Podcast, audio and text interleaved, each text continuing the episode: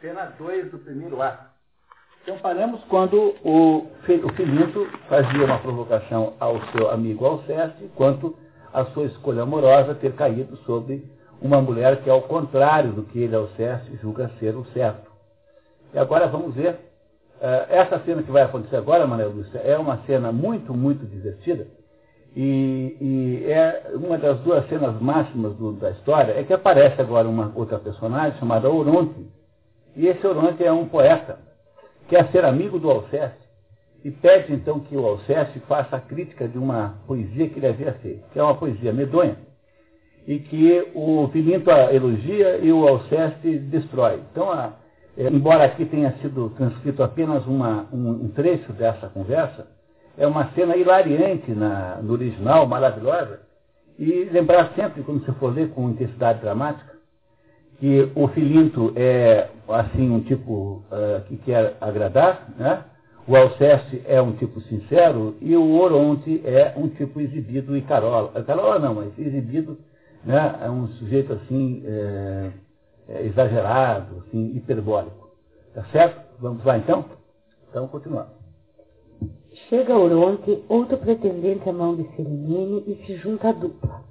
Oronte dirige-se amigavelmente ao Ceste para que minha alma vos exprima ter por vós concebido a mais ardente estima. Alceste fica indiferente, mas Oronte insiste. Deixai que eu vos abrace e com o maior carinho, no sol do vosso afeto, implorando um cantinho. Alceste resiste, dizendo que requer amizade algum mistério a mais há de lhe profanar do normal conceito o hábito de empregá-lo hoje à torta e à direito. Por ontem, querendo ser gentil, diz que ali fala a voz da razão, da virtude, e que lhe aumenta mais a estima essa atitude. Oferece-se para intermediar assuntos entre ele e o rei, junto de quem não faz uma figura, e propõe iniciar a nova amizade com Alceste, lendo um soneto que acaba de compor e de que espera crítica. Alceste pede para ser dispensado, porque sofre do mal de ser sincero mais do que convém em tal. Como Oronte diz estar justamente esperando sinceridade, Alceste concorda em ouvir. O soneto reza. Eu, mas eu vou fazer o seguinte, tá? Com você, tá? tá? Faça o seguinte, você faz Alceste e Oronte. Quando a esperança nos assiste, uns tempos nosso tédio abranda, mas filhos, que vantagem triste, quando nada atrás dela anda. Já nesse trechozinho há o que o ouvinte encante. Que, de achar isso belo, os vais ter o despante? Tivestes cortesias fáceis, mas delas não me desses fiança. Em seu rol não vos desgastasseis, para me dar só a esperança. Como é galante a ideia, e que amor de linguagem. Como ouvi um cortesão elogiar tal bobagem? Se deve sua paciência eterna alimentar minha chama terna, chamar-me-á do trespasso à esfera, não me há de deter vosso encanto. A gente desespera enquanto formosa filhos ainda espera. É, na, na, França, é, esse verso aí, a gente desespera, formosa filhos enquanto espera, passou a ser uma gozação. É, então todo mundo na França até hoje, quando quer se referir a um mau poeta, um poetaço de salão, diz que ele faz poesia assim. A gente desespera enquanto espera. Quer dizer, é uma, uma poesia, é uma, é uma gozação de, de, de, quem faz uma, uma poesia ruim, né? mas o Filinto não acha tão ruim. Tanto é que ele diz assim, que lindo e amoroso, que sim lindo e amoroso, esta queda é um primor. A queda o diabo vá, torpe envenenador, fizesse uma tu que te quebre o nariz. Versos jamais ouvi mais leves e sutis. Que te acho é lisonjear-me e essas amáveis frases. Eu lisonjear-vos, ora? Tão traidor que fazes. Mas quanto a vós, sabeis qual é nosso convênio. Que faleis claramente é o roubo a que me atende. Ele quer que o Alceste agora faça uma variação da poesia. Olha só as barbaridades que o Alceste dizer para ele. Senhor, sempre é arriscado que esse assunto reza. Vale-nos quem o belo espírito nos preza.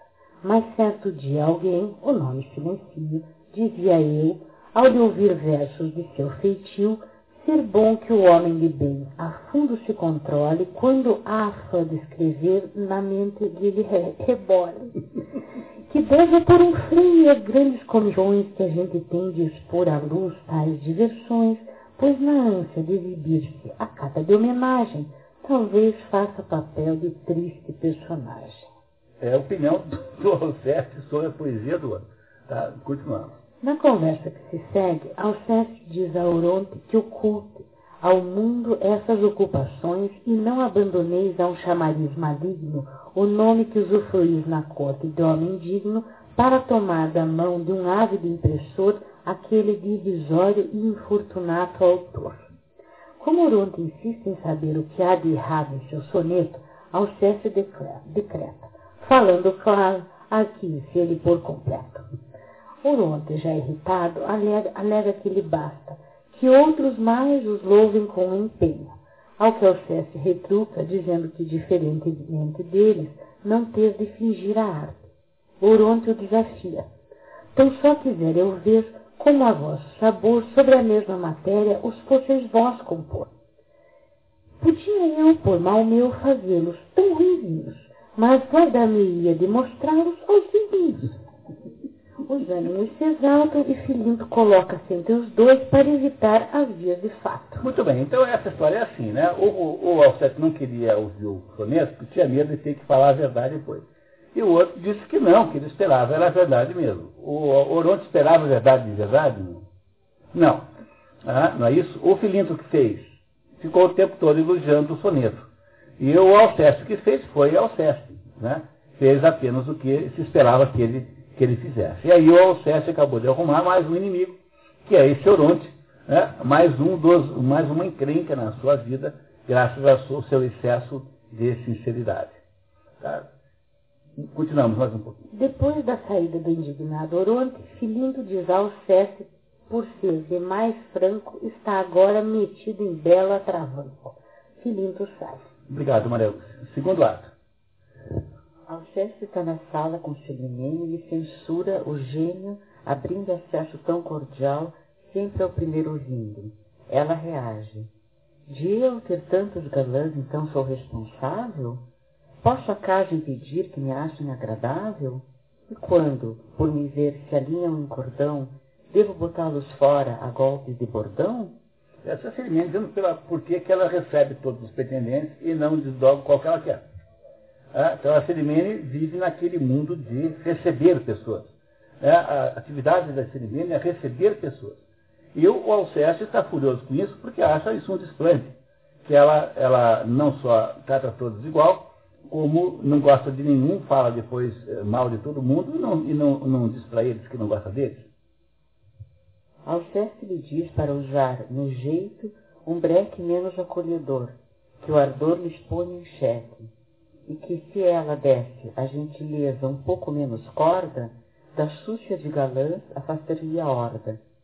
Cobre-lhe também as razões de permitir a corte de Clitandro, Seria por ele ter no mindinho aquela longa unha? Ela lhe diz que Clitandra estava ajudando em seu processo e lhe garante que ele é amado por ela. Como Alceste exige provas concretas, a moça insiste. Já que tive a atenção de o deixar de suficiente, devo-ia ser admissão suficiente. Mas Alceste desconfia que ela possa estar dizendo ocultamente a outros, mais outro tanto. Seminene ameaça deixá-lo, e Alceste diz que nunca alguém amou como ele. Esse processo em que o tal do Pitandro, que é outro, outro é, pretendente é, decente, é um processo dela e não do Alceste. Então ela diz, olha, eu, eu, ele está me ajudando, então tem que ser simpática com ele. É isso? Esse Clitandro é outro nome que aparece em várias peças. E esses nomes aqui são todos muito estranhos. Ninguém mais na França chama Clitandro, Cerimene, isso não, ninguém mais chama assim. Isso não é uma coisa estranha, não. Se você for ao cemitério municipal e olhar os túmulos de quem morreu assim nas 1910, ninguém tem mais nomes é, como hoje. Ninguém mais chama Cotinha, ninguém mais chama Hermenegildo, né? ninguém mais chama Eurípides, ninguém mais chama é, Ambrosina. Essas, esses nomes todos são nomes velhos eh, que ninguém mais põe numa criança ambrosina. Então, não é uma coisa tão incomum assim. Mesmo aqui, há 100 anos, os nomes das pessoas eram diferentes do que são hoje. Hoje, é, todo mundo chama Tatiana, Adriana, nomes assim, que tem um outro jeito de falar, não é a mesma coisa. Os nomes vão mudando com o tempo. E esses nomes aqui são nomes de 1600. Portanto, a gente não os vê mais por aí em pessoas é, aí, é, no, no, crianças, né? Tá. Enquanto Alceste e Felimene debatem, o criado basco anuncia a chegada do pretendente a Castro. Como ela o manda subir-se mais, Alceste conta aborrecido. Jamais poderei ver que uma só vez vos praza o dar a saber que não estáis em casa? Ela responde que pessoas como a Castro têm voz para falar na corte alto e bom som. E a gente, ainda que apoio ache em outros setores, nunca deve embirrar com esses berradores. Basco anuncia também a chegada do pretendente Critandro e Alceste faz menção de partir, dizendo que demais cacetes são conversas dessa sorte, e é exigir demais querer que os suporte. Sobem os pretendentes acompanhados de Eliante, prima de Selimene. Ao vê-los, Alceste desiste de partir, declarando ficar para que a vossa alma se explique entre eles e entre mim. Alceste fala em alto e bom som. Tomai partido entre nós. Tá, muito obrigado, então, Valéria. Carlos Reis, por favor. Os pretendentes, desconsiderando Alceste, provocam Felimene a fazer comentários sobre Cleanto, Damon, Timante, Geraldo, Florizela, Alcidamas, Cleon e Damis, todos ausentes. Deles ela diz irônica e respectivamente, não se nega ele ser figura estapafúrdia, é um pausador exímio, e que dizer com grandes orações tem a arte consumada. A toda hora cheio é de histórias e monices, e amora-nos sem fim com suas invencionices. Aos da mais alta roda anda a tratar por tu, e o título Senhor à sua língua é tabu. Que conversa indigente estéril o juízo dela, transforma-se em martírio uma visita dela. Ah, monstro de panturra! Panturra é vaidade, tá? É o homem que no amor de si mesmo se emburra, sua pessoa nércia é prato muito insosso, no repasto engasga, engasga o engolir tal caroço. Quer exibir o espírito à força e a ver como se estafa por soltar os rosões com que a plateia abafa. Ao ouvir o rosário de intrigas e maledicências, Alceste intervém, acusando os concorrentes de incentivarem os defeitos de Celimene. Sim, meus bons cortesãos, sois amigos leais. Cada um tem sua vez, e a todos contemprais. Entretanto, ao surgir qualquer pessoa dessas, vemos-vos a correr ao seu encontro às pressas, e oferecer-lhe a mão e o beijo adulador, com que a jura apoiais de ser seu servidor. Não, senhor, não, para mim isso é demais. A vossas diversões não posso dar suporte e é de reprovar o pessoal sempre pronto a em vós nutrir o apego aos defeitos que apontam. É, porque chega lá e diz, o que, que você acha do fulano? Ela fala o show de barbaridades do fulano. Quando o fulano aparecer dali um minuto, ela diz, ai querido, você apareceu aqui, que bom, estava com saudade de você, entendeu? É isso que os, os estão fazendo com ela, ela fala mal de todo mundo pelas costas e recebe todos com a igual simpatia. E o Alceste está dizendo que isso é insuportável. Quem é que você tem mais simpatia? Pela Celimene ou pelo Alceste? O que, é que vocês acham? Simpatia pessoal, assim. Nesse caso, pelo Alceste. Talvez não valha para o resto. Muito bem. No que, que a Celimene e o Filinto são diferentes? A Celimene é deslumbrada e mais fútil, né? O, o Filinto parece ser um sujeito com uma certa. É, que, que, que, que, lastreia com uma certa razão o que faz. E essa Celimene parece ser assim deslumbrada no sentido de que ela se acha com poderes extraordinários para fazer o que bem entende, não é isso? com, com ela sendo sincera. Muito bem. Então, para o Filinto, eu acho que essa é uma notícia importante. O Filinto, é, é, de certo modo, é sincero de alguma maneira. E a Filimene parece que não é de modo nenhum. Mas cometido também. Ok, muito bem. Mas a Filimene parece ser exageradamente é, é, descontrolada. Muito bem, vamos ver se não vai piorar muito a situação da Filimene. Tá? Pode continuar, gente, por favor. Clipândro e Acasto imediatamente declaram nunca terem visto em Madame defeito nenhum, mas Alceste faz notar que, sob defeito algum, o amor leal passa a esponja. Celimene resiste e medita a respeito, seguida por sua prima. Bem, faz-se jus, então, que a pessoa benquista, no amor que se lhe tem de doçuras, desista e a do amor ideal ao que aí se proclama é injuriar com afinco a pessoa que se ama. É raro nisso haver algo que amor escolha. Amantes sempre estão a elogiar sua escolha. Nela não vem jamais algo de censurável, e torna-se no objeto amado tudo amável. Não há defeito que por prenda não se tome, e sabem dar a tudo um favorável nome. A pálida ao jasmim na alvura é comparável. A escura de assustar é morena adorável. Tem flexibilidade e linha esbelta a magra. Majestade em seu porte a gorda mais consagra. A que de si não cuida e no ar se desmazela, ao título faz jus de beldade singela. Como uma deusa surge à vista a que é gigante e a anã da perfeição é abreviado galante. O gênio da orgulhosa é digno de coroa. A falsa espirituosa, a burra é anjo de boa. A que fala demais tem gênio encantador. E a que não abre a boca é o expoente do pudor.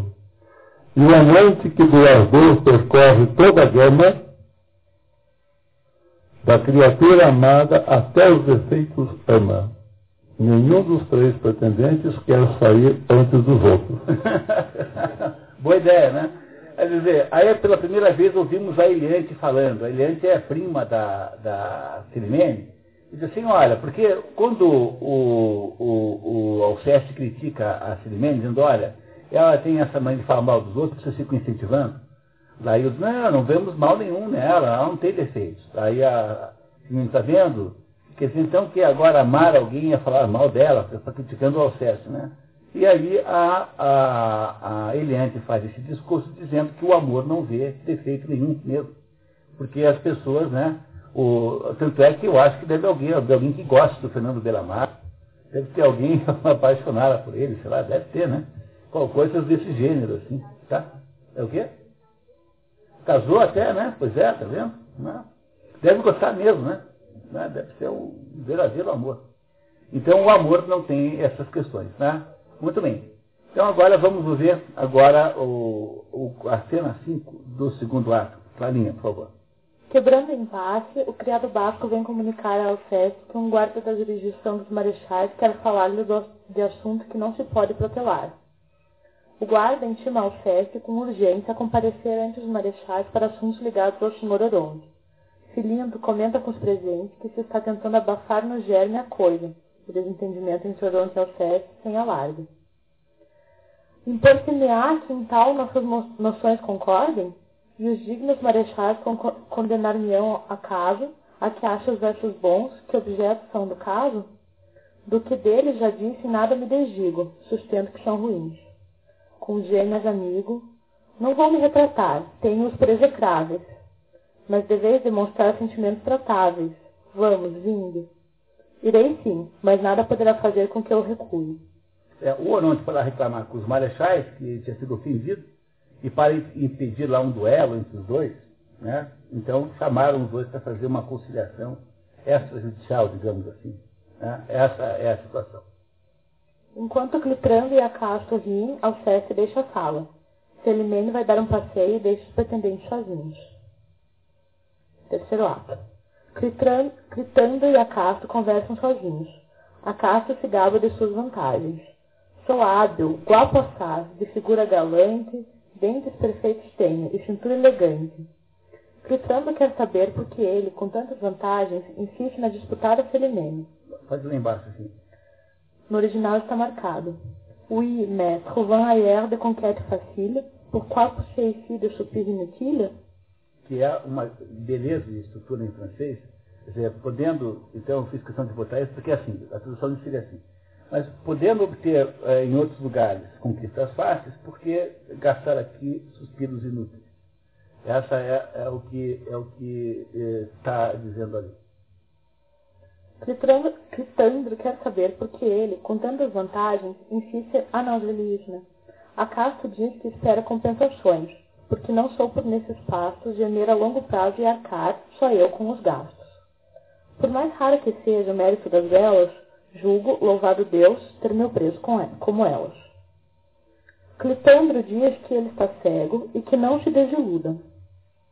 Como a Casto parece seguro, Clitandro quer saber se ela já se declarara a ele. A Casto responde ironicamente e Clitandro lhe propõe um acordo. Para acertar o caso, anuirás, pois, Marquês, aqui, num ponto aí, concordemos de vez? Se um, de, se um de nós dois provar do amor de Celimene possuir parte melhor, sem que dele se alinhe, ceder-lhe-á doravante o outro campo aberto, deixando de um rival assíduo assim liberto? A razão pela qual o Molière colocou esse trecho aí é porque ele quer nos dizer que o, esse acaso está é, fazendo um pleito a Selimene e está sendo, assim digamos, está a adulando de alguma maneira porque ele tem intenções de obter uma compensação sexual disso. É isso que ele está dizendo aqui, né? Então, apenas para mostrar que há, no, no, no fundo dessas atitudes, assim, digamos, uh, uh, digamos, falsas, no fundo também há, às vezes, interesses embutidos. E é isso que o autor quer que nós tomemos consciência nesse momento agora da história. Por isso é que ele botou essa conversinha dos dois aí. Obrigado, filha. O senhor Elvira, por favor. Selimene volta do passeio e finge surpresa ao encontrar os dois ainda ali. Tipo assim, oh, ainda aqui né? Coisa assim. É anunciada a Sinué, conhecida de Filimene, que, segundo Acasto, no mundo de devota e austera, faz figura e o zelo do pudor. Selimene concorda. Sim, sim, momice pura. Em sua alma é mundana e o afã que mais a instiga é de pescar algum galã sem que o consiga, e que por alceste até nutre secreta flama os pretendentes partem. E a cena que virá agora é uma das cenas mais divertidas do livro, junto com a outra do, da leitura do soneto, a mais divertida, em que as duas, então, têm uma conversa maravilhosa, trocando ironias uma com a outra. Essa Sinoé vem fazer uma provocação a Silvene e a Silvene retruca. Ela é uma, um tipo, a Sinoé, um tipo mais velha que a Silvene, não se sabe quanto, mas não deve ser muito mais, solteira, e que vem chamar a atenção da Silimene o fato de os salões da Silimene serem um pouco escandalosos, assim, estarem assim um pouco fora dos, dos padrões, digamos, de moralidade. Por favor. As mulheres trocam falsas cortesias. Que ocasião feliz, senhora, a que vos traz. Ah, meu Deus, como estou contente por vos ver. A Sinué entra no assunto dizendo que, em nome da amizade das duas, tinha vindo avisá-la que na noite anterior estivera com gente de uma virtude extrema que havia criticado de Celimene a galanteria e o escândalo que cita. Podeis imaginar qual foi minha atitude, e se, por defender-vos, fiz tudo o que pude.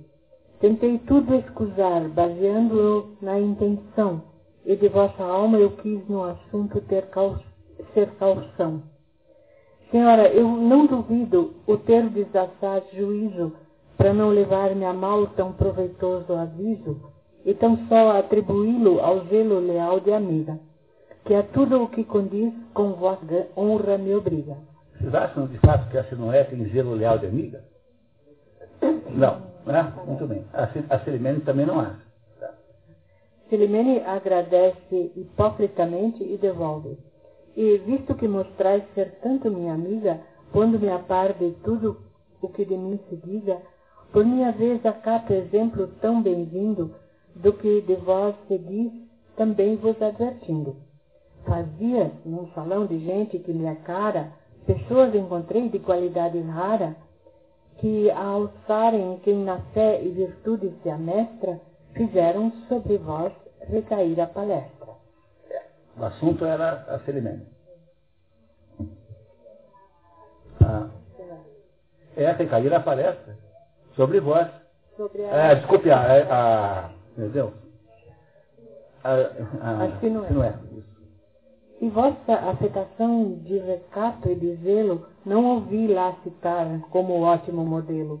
Aquela exibição de puricícia extrema da castidade e da honra, o inesgotável tema, o espanto e os ais de horror as sombras de indecência, em que de um termo ambíguo incorra a inocência, a estima de vós mesma e o orgulho que ostentais, e a comiseração com que outros contemplais, as lições de moral prenhes de acres censuras sobre coisas que são inocentes e puras, tudo isso, se eu puder falar-vos francamente, em crítica incorreu lá unanimemente.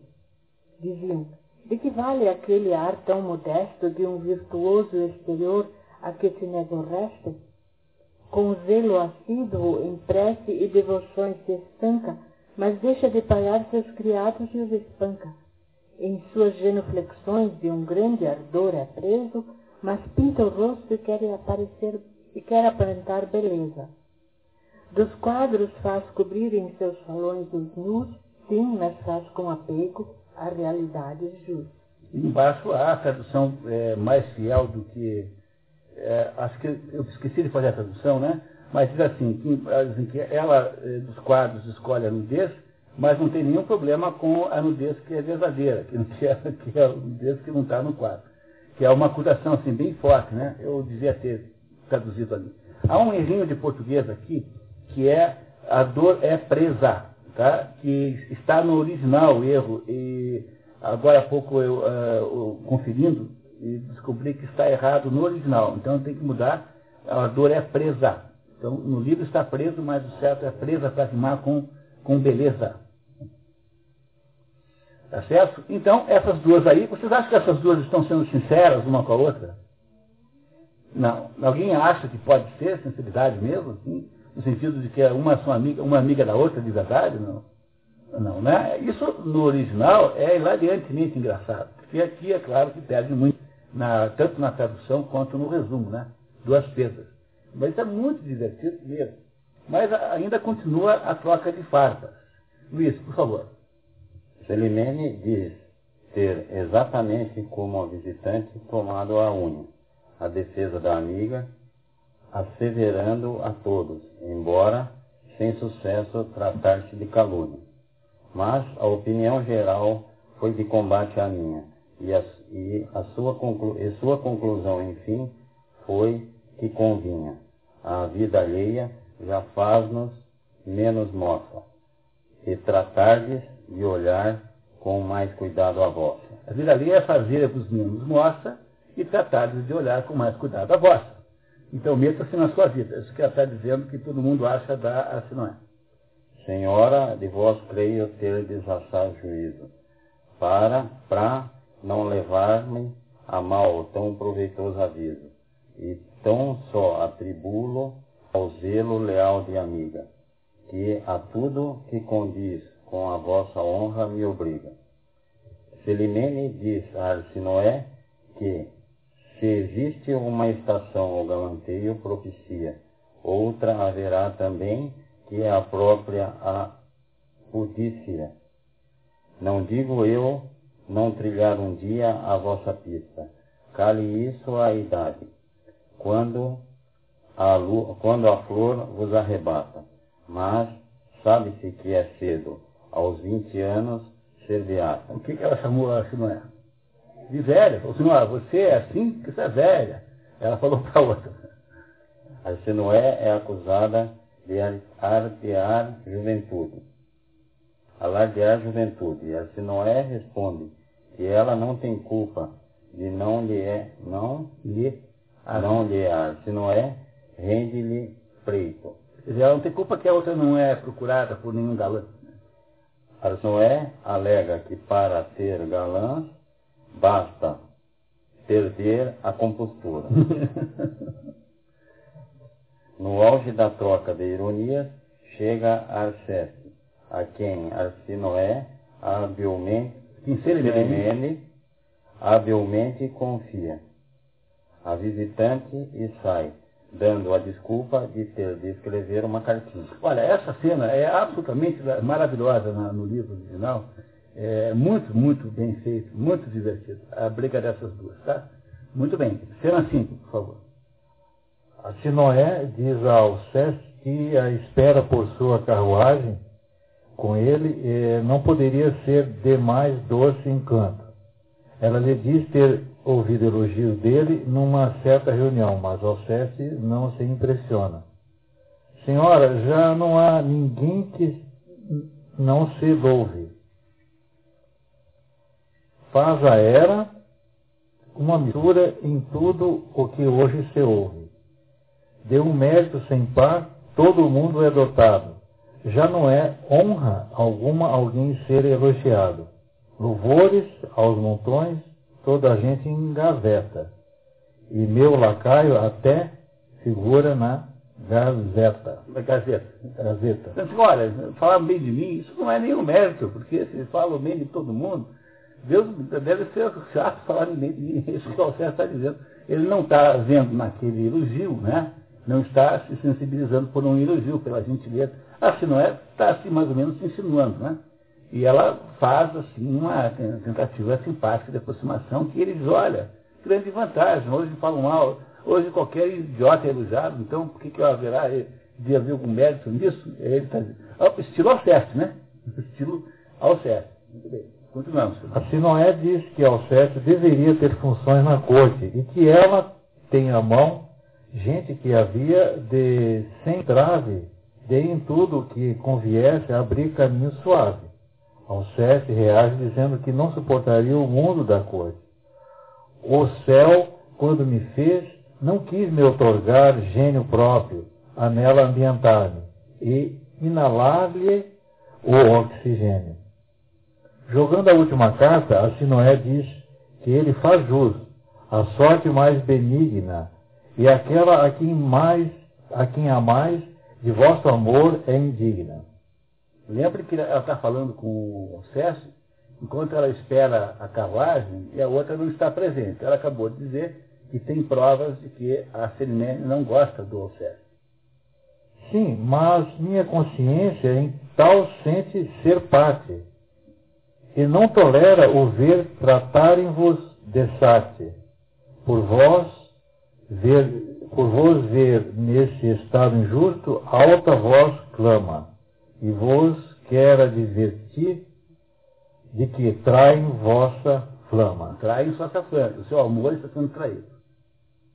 Assim Noé finalmente pede que Alceste a acompanhe até em casa onde ele obterá fiel penhor da infidelidade do tredo, tredo coração dessa falsa beldade e escancara-lhe as portas para receber a corte.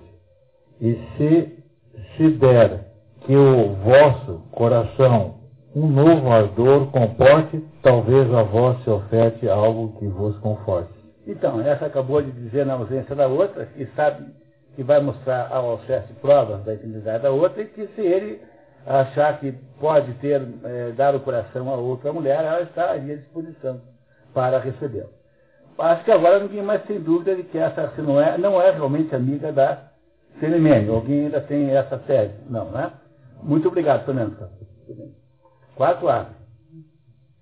Eliante, prima de Celimene, e Filinto, de Alceste, conversa. Filinto conta que Alceste havia sido forçado a se reconciliar com Oronte junto aos marechais, mas que não havia aberto mão de sua opinião sobre o soneto. E foi todo favor, todo acomodamento a que a custo aderiu, enfim, seu sentimento, dizer, já num estilo a seu ver delicado, Senhor, eu sinto ser assim tão complicado. e de satisfação ter-me-ia sido objeto, fosse-me dado achar melhor o vosso soneto. E às pressas conseguiu-se então, com pronto abraço, que fosse posto fim a todo esse embaraço. É, o, o, o pediu desculpa sem dizer que gostava do soneto, né? né? Repararam, né? Senhor, eu sinto ser assim tão complicado. De satisfação ter-me-ia sido objeto, fosse-me dado achar melhor vosso soneto. É, aqui o objeto e soneto não combina bem, mas vai lá, tá? Continuando. Semelhante diz que acha que o amor à verdade Alceste, em seu acervo estoico, tem qualquer coisa em si de muito nobre e heróico. Qualidade bem rara é na época presente, e quisera eu que fossem outros mais frequentes. Semelhante confessa que receberia de bom grado a corte de Alceste, caso rompesse com Celimene. Filinto, por sua vez, declara-se a ela e pede-lhe a mão, no caso de Alceste e Celimene virem a entender-se. Não, senhora, o melhor de minha alma é o que a vossa penhora. Pela ocasião de pô-la ao vosso dispor, ardo e é com fervente afã que esse momento aguardo. Então, o, o, o Filipe conta para a Iliante, que é a prima da, Sinoé, da, da Filimene, que ele havia se reconciliado, ela faz um elogio a ele e diz que ela se interessaria por ele. Essa Iliante tem simpatia amorosa pelo, pelo Alceste. O outro aproveita e diz, olha, se por acaso eles se encontraram, não sirvo eu, porque o Filinto está apaixonado pela Eliante e está mais ou menos pedindo-a em moro, né, em sei lá o que for. Então, temos aí uma nova situação amorosa que aparece na história. E o Filinto, o melhor, o Alceste, então reconciliou-se meio à força com o Oronte, é, sem ter abandonado a sua opinião sobre o soneto. Ok? Muito bem, muito obrigado. Vamos lá. Cena 3. Cena 2, né? 2, é. Alceste volta abalado da casa de Arsinoé e encontra Eliane e Filinto. Eh, diz-lhes ter sofrido um golpe de que nem o desencadear de toda a natureza havia de igualar a crueza, relatando ter recebido das mãos de Arsinoé bilhete comprometedor escrito por Celimene para Oronte, que era de todos os rivais o que ele menos temia. Magoado, pede a Eliane em casamento. Eliane. Eliane. Eliane. É. Quero puni-la assim pelos sincerotos, pelo profundo amor, pelos zelos devotos, pelas fiéis intenções e o mais assíduo ofício de que vos ofereço o ardente sacrifício Eliante prudentemente atribui a proposta intempestiva à fúria de um amante e diz que o desejo de vingança se dilui num instante. A hora que o Alceste descobre a tal da prova, pra, para punir a criminosa, que é a Celimene, pede a Eliante em casamento. A Eliante, com muita prudência, com muito bom senso, não aceita, porque ela vê que é uma, uma atitude assim, digamos, é, destemperada, né? né? um negócio estranho, esquisito, e que diz, olha, que uh, essas coisas assim já passam já, né? não é, calma, que não é para fazer, não, não, só fique tranquilo aí, não aceita. Né? E aí o Alcécio vai tirar satisfações lá com a Celimene agora. Vamos lá, por favor.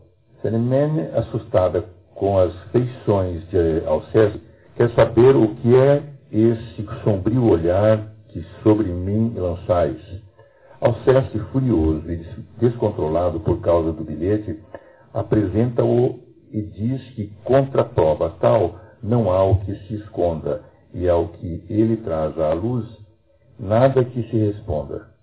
Ela menospreza a tal prova e o chama grande e extravagante, mas Alceste a desafia a tornar, se puder, aquela carta inocente.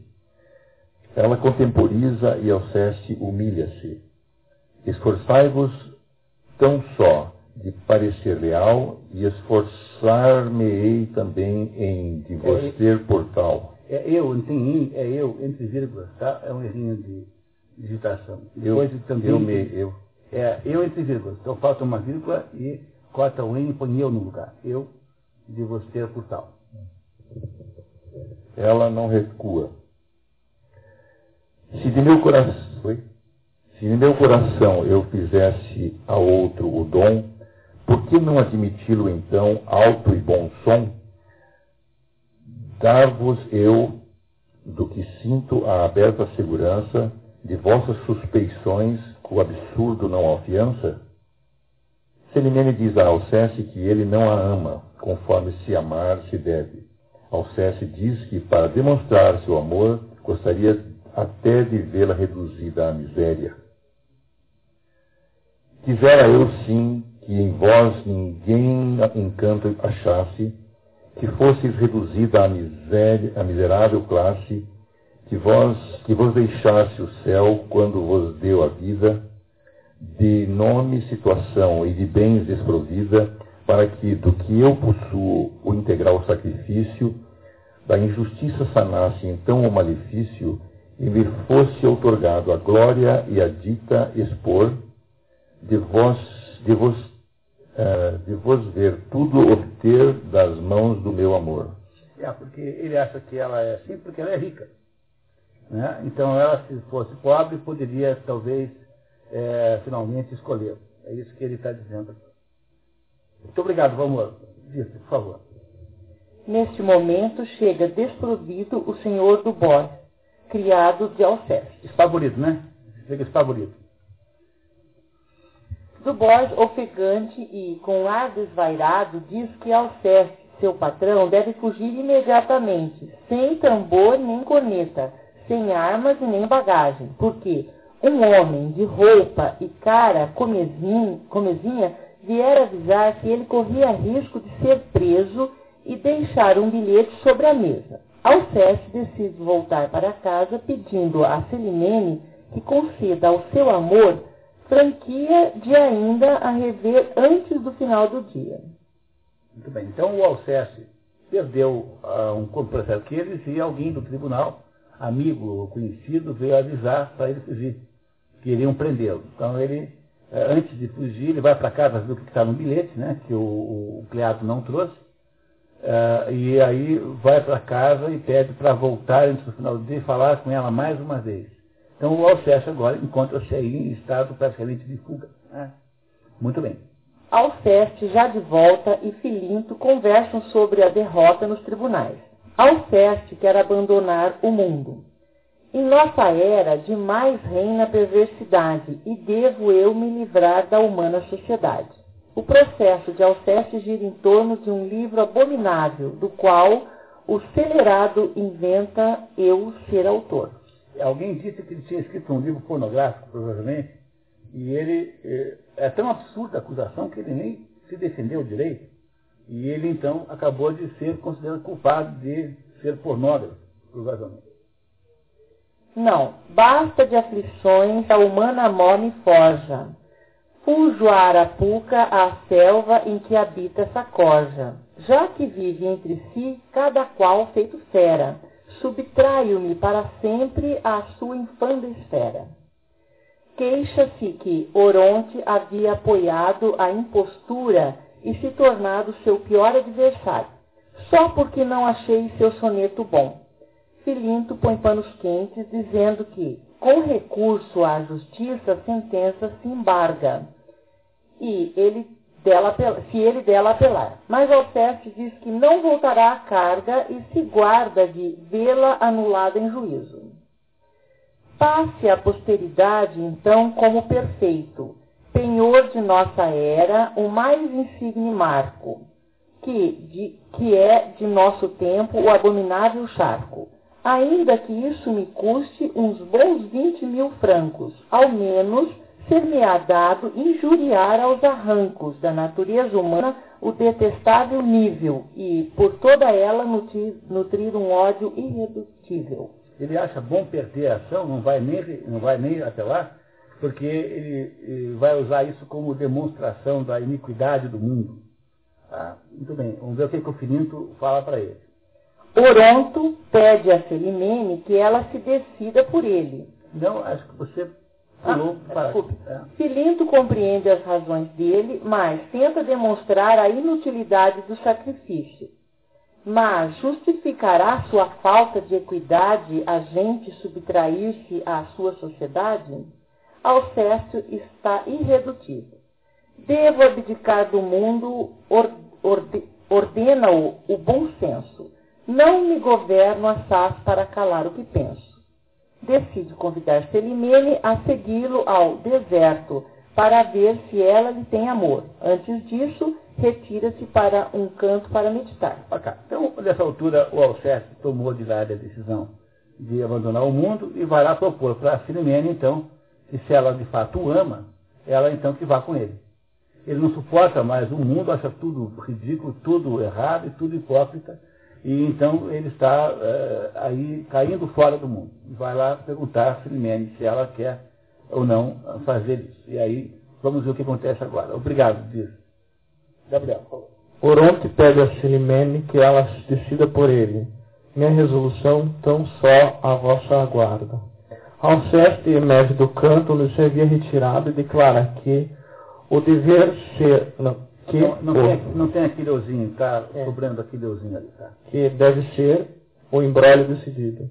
E diz que, se preterido, nunca mais há de procurá-la. Selimene, impressionada pelos dois, diz que ambos mostram falta de razão, que já havia feito a escolha entre ambos mas que não deseja revelá-la em público, preferindo que um mais discreto testemunho ponha um amante a par do que é seu infortúnio. Ambos insistem em não se importarem em receber a notícia diretamente. Ao sexto emenda, conservar todo mundo é a vossa grande arte, mas basta, e a brincadeira afinal se descarte. Shelimene não cede. Como está fatigado nessa instância enfadonha? Será justo exercer pressão tão pouco idônea? Já disse o que me põe aquilo que exigis.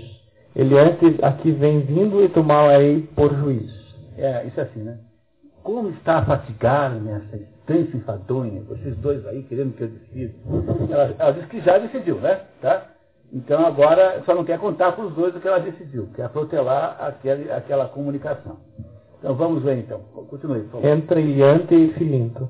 Filimene reclama imediatamente a prima que querem ambos com a mesma insistência indevida que entre eles alta voz meu coração decida. Eliante não toma partido da prima. Não deveis consultar minha opinião em tal.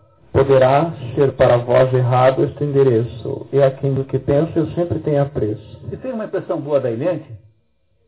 Tem, né? Essa Eliante dá uma impressão muito boa, né? Muito bem, tá? Os dois... Tá. Os dois pretendentes a pressionam mais. Não, há de ter, não hão de ter sucesso aqui vossos rodeios. Sim, é falar, enfim, e largar da balança. Pronto, então os dois realmente colocaram agora a Cerimene contra a parede, né? Muito, muito obrigado, Gabriel. Marco Aurélio. Cena 4. Chega de Sinoé, Acasto e Clitrando. Lembra que são os outros dois pretendentes que nós conhecemos, né? Além do Oronte, tá? Os dois últimos anunciam terem visto, vindo fazer uma certa questão tábula rasa. A Sinoé diz a Celimene que acompanharam os dois apenas porque veio-lhe veio a queixa de indigno crime, e ela, na condição de amiga, havia vindo para defendê-la e expurgá-la de tal incrível calúnia. Vocês acham mesmo que ela havia vindo por essas razões? Não, né? veio vir para se divertir com o escândalo que vai acontecer em seguida. Muito bem. Cada um deles mostra uma carta dela escrita para outro em que ela dirige ironias aos pretendentes. Na carta a Clitandro, refere-se a Castro como marquesino e diz não poder haver nada mais insignificante do que a sua pessoa. De Alcestes diz achar o sujeito mais cacete do mundo.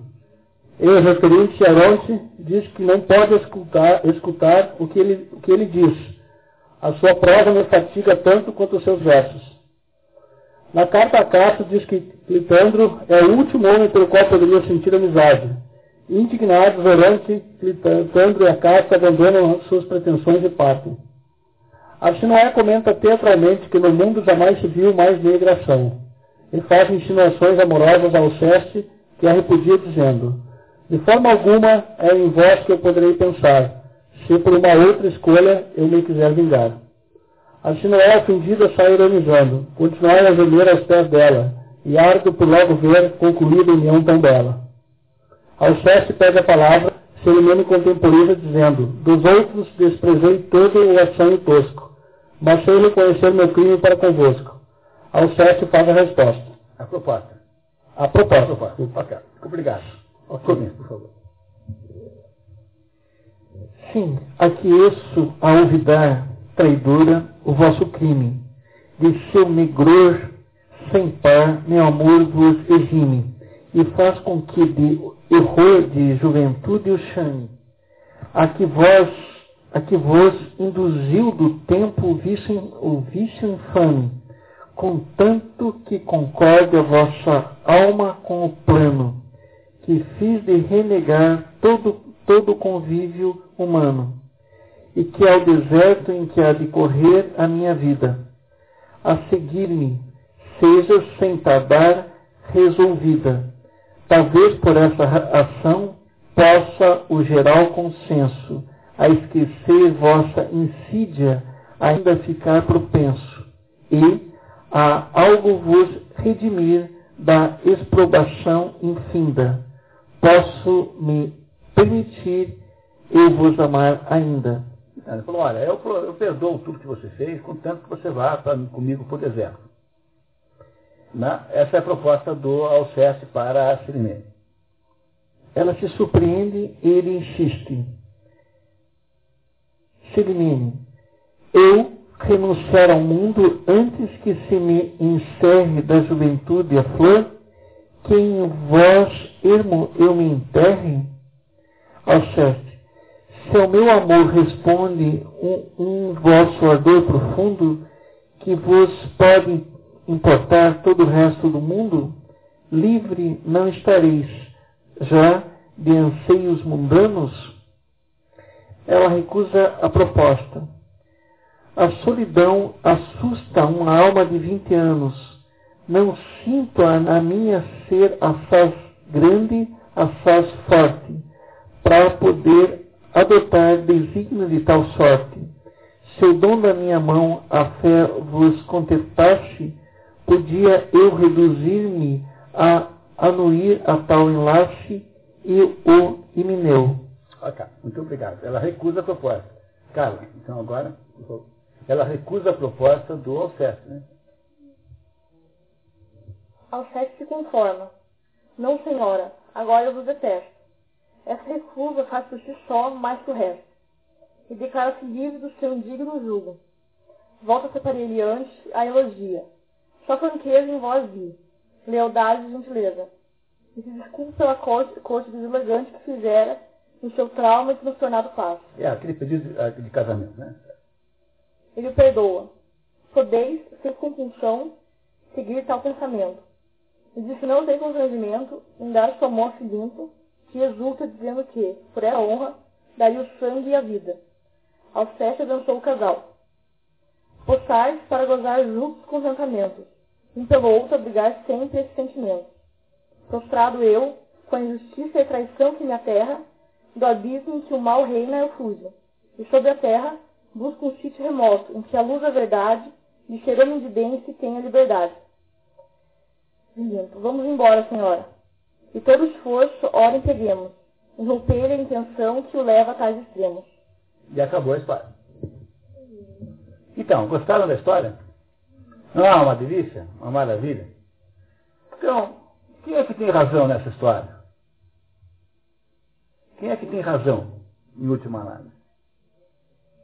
Então, o Alceste é o sujeito que quer, exige sinceridade e não recebe porque todos em volta, de alguma maneira, não conseguem fazer ou não querem. Se apaixona pela Celimene, que é o oposto do que ele pensa.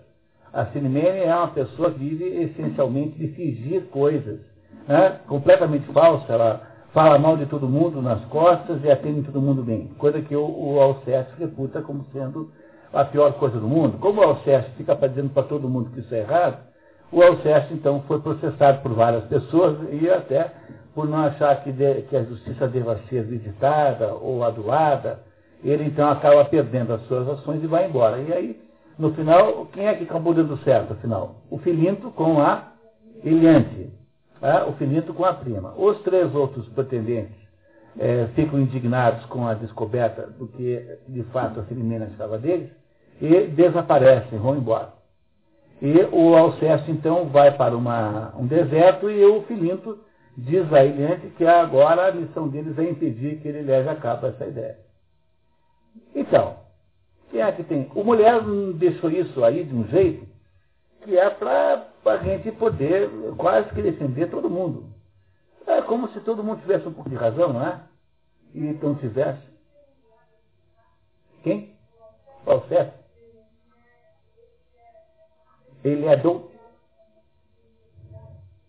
Acho que é isso mesmo. Ele é, ele é um doutrinador, em última análise, né? Ele é professor, assim, doutrinador, é o dono da verdade, é isso mesmo. A, vocês têm simpatia pelo Alceste? O que, que vocês acham? Caiu o Alceste intolerante. Ele tem um lado bom, mas por outro lado ele nos demonstra ter. Quem é a pessoa pela qual vocês têm mais simpatia em toda essa história? A Eliante. A Eliante parece ser a pessoa mais simpática nessa história, né? A Eliante? Não. Onde, quando ela fez? Não, aquela é a Arsinoé. A Arsinoé é um modelo de hipocrisia absoluta, que é a fulana que tem um discurso moralista, mas bate nos, nos criados, não os paga, não é isso? A fulana que tem uma, uma, uma se faz tanta, mas não, não quer o nu na parede, só, mas o nu ao vivo ela não tem problema. É, não é isso? Né? Quer dizer, a Ilhante é a hipócrita, a, a, a Sinoé é a hipócrita maior de todas é uma personagem muito criticável, a Sinoé, não é? Vai fazer intrigas lá com a outra para se divertir, depois é ela que cede aquelas cartas todas, por exemplo, ela que fez aquela conspiração. Quem foi que foi lá e fez a conspiração de um mostrar a carta para o outro? Foi ela que fez isso. Quer dizer, o prazer da Sinoé era derrubar a Selimene. A Selimene, por outro lado, é uma pessoa assim do mundo social, que uh, vive dessa mundanidade, que tem uma, uma atitude assim de receber a todos, embora não goste de ninguém, embora tenha restrições aos outros, é, comporta-se hipocritamente com relação a todo mundo. E depois da, da Ilente, quem é a segunda pessoa que melhor nos impressiona?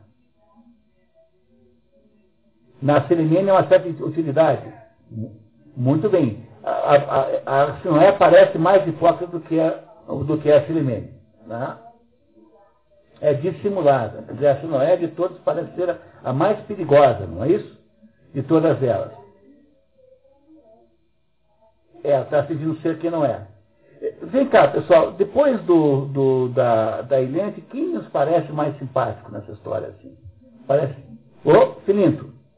Né? O Filinto parece ser o mais simpático, o menos pernicioso, o menos, o menos venenoso, o menos então, se nós talvez víssemos na Sinoé como sendo o caso mais grave e na Ilente como sendo o melhor, né? A, a, a estaria no, no polo inferior e a Ilente no polo superior. No entanto, o, o mulher faz conosco uma porção de truques aqui para nos colocar em dúvida sobre quem tem razão.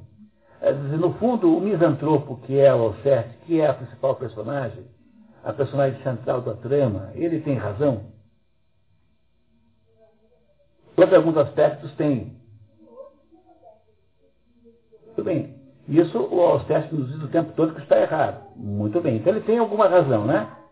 Mas no fundo o Alceste fracassou, né? No final das contas ele fracassa. Porque o Alceste se autoexila, ele vai embora do mundo, ele vai para um lugar deserto onde não há outras pessoas. É esse o problema do Alceste? É radicalizar? Qual é o problema do Alceste? Ele, ele queria o tempo todo, tava, amava a Silimene, queria até mesmo melhorá-la, né? não é isso? Ele, ele não é um idealista, o Alceste. O que, que ele é realmente assim? Qual é a principal característica psicológica do Alceste? Rígido. Qual é o problema que o Alceste não consegue resolver? Porque veja, vocês nunca se sentiram com esse problema dessa turma aí? Não é alguma coisa que nós temos cada 15 minutos na vida. Quer dizer, como é que você faz? É, né, você atende bem o sujeito que está te ligando para te vender não sei o quê, cartão de crédito, telefone, seu... diplomacia. Pois é. Mas a diplomacia, por outro lado, é uma coisa hipócrita, né? Porque a diplomacia é fundamentalmente você lidar com uma certa falsidade. Quer dizer, você é, viver num mundo falso. No fundo, a diplomacia é algo você dizer, ô oh, fulana, como você está bonita, quando você acha que ela está feia. Né? Como você emagreceu, quando você acha que a pessoa engordou, não é isso? Como, como o seu soneto é bom quando você acha que é ruim. Há, uma, há, há nisso um, um conteúdo de, hipócrita nessa história toda? Excessivamente rigoroso. Não é o que o Filinto faz? Qual é a principal diferença entre o Filinto e o, e o Alceste?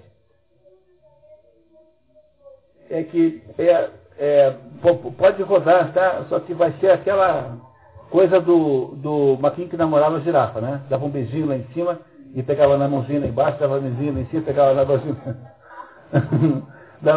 sempre, porque, entendeu? É um microfone só, infelizmente vai parecer a história do macaquinho. Tá? Vamos lá, podemos tentar. É, na minha opinião é o seguinte, o Alceste ele é, é excessivamente rigoroso. Porque tem coisas que não são prejudiciais para a sociedade, para nada, não tem, é uma questão de gentileza, elogiar uma pessoa, ela, até para elevar a autoestima dela. Agora, nós não podemos abrir mão de princípios, é outra coisa. Então, é correto quando não abre mão de princípios, que não vai ficar, é, por exemplo, falando uma coisa que não é verdadeira, falando que aquele poema é maravilhoso, quando realmente não, não é bom, isso não é ser amigo. Ser amigo é aquele que fala a verdade quando precisa da verdade e que elogia coisas banais, assim, que não vão, não alterar em nada, não se ajudar a pessoa, né? Quer dizer, comparando pela média, quem é que está com mais razão, o Filinto ou o Alceste? Não, Na média dos dois? Acho que não teria como ter a média nessa peça, tá Eu acho que dá para a gente pensar assim, quer dizer, olhando para os dois comportamentos, qual parece ser mais adequado, o Filinto ou o Alceste? O Filinto parece mais adequado do que o Alceste? Qual é o defeito que o Alceste tem? Quer dizer, o Alceste tem um defeito central, que é o que explica o seu fracasso. Eu acho que o Alceste, assim como eu, vi uma semelhança entre o Alceste e os três amigos do Jó, eles é, exigem das pessoas uma perfeição que elas não conseguem atingir. Já o Filinto, ele aceita essa imperfeição humana. É mais ou menos Quer dizer, o, o Alceste exige um mundo impossível, um homem impossível, uma pessoa impossível. É isso? É, mas de certo modo, esse idealismo tem um toque de uma outra coisa. Essa outra coisa, nós podíamos chamar essa outra coisa de quixotesco, de um certo modo, usando a palavra quixotesco, de um sentido muito aqui amplo, porque daqui a 15 dias nós vamos entender o que é quixotesco de verdade, né? Mas dentro do falar popular, parece que o Alceste é uma coisa de quixotesco. É o quê? Utópico, é isso mesmo. Essa é a ideia de quixotesco e utópico. É essa a ideia mesmo, tá? Quixotesco e utópico. Olha, aqui há uma coisa a entender, eu preciso fazer agora contar para vocês um pedacinho aqui de uma outra coisa, para tentar ver se a gente entende isso. Que é o seguinte. Verdade, verdade. Ela, ela. Não, a, a, nós não sabemos porque isso está implícito na festa, né?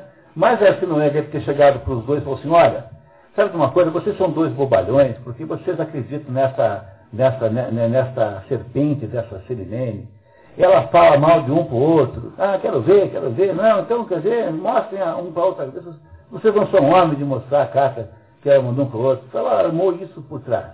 Tudo isso era verdade. Tanto é que ela admitiu. Falou assim, olha, eu admito os meus crimes. Tá? Com o senhor eu fui injusta. Com os outros eu apenas perdoei, como é que é? Perdoei o assédio é, irrefletido. Ela até se viu com razão de ter feito, os, de ter, de ter feito com os outros, menos com o Alceste, que ela aparentemente é, punha numa posição especial, mas ela não concorda em ir com ele para o deserto. Não concorda. Ela continua achando que é uma barbaridade uma mulher rica parisiense largar o mundo e a vida que ela vive para ir viver com um sujeito maluco, não sabe onde, fugindo da polícia fugindo da justiça até mesmo, eventualmente, ela tem uma certa razão também de não ir com o por exemplo, vamos convir, né? Tem uma certa, um certo sentido. Ela não é do mesmo jeito que ele, ele é, ele é muito radical, né? Zaira, um pouco mais alto.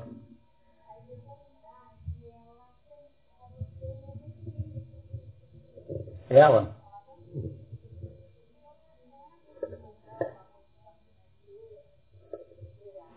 A impressão que dá é que ela não tem o respeito pelas pessoas. Então, os dois são extremamente lados opostos. É, ele na condição de não tolerar as imperfeições ou as falhas de caráter ou as dificuldades de relacionamento das pessoas e se torna extremamente rígido em relação a isso.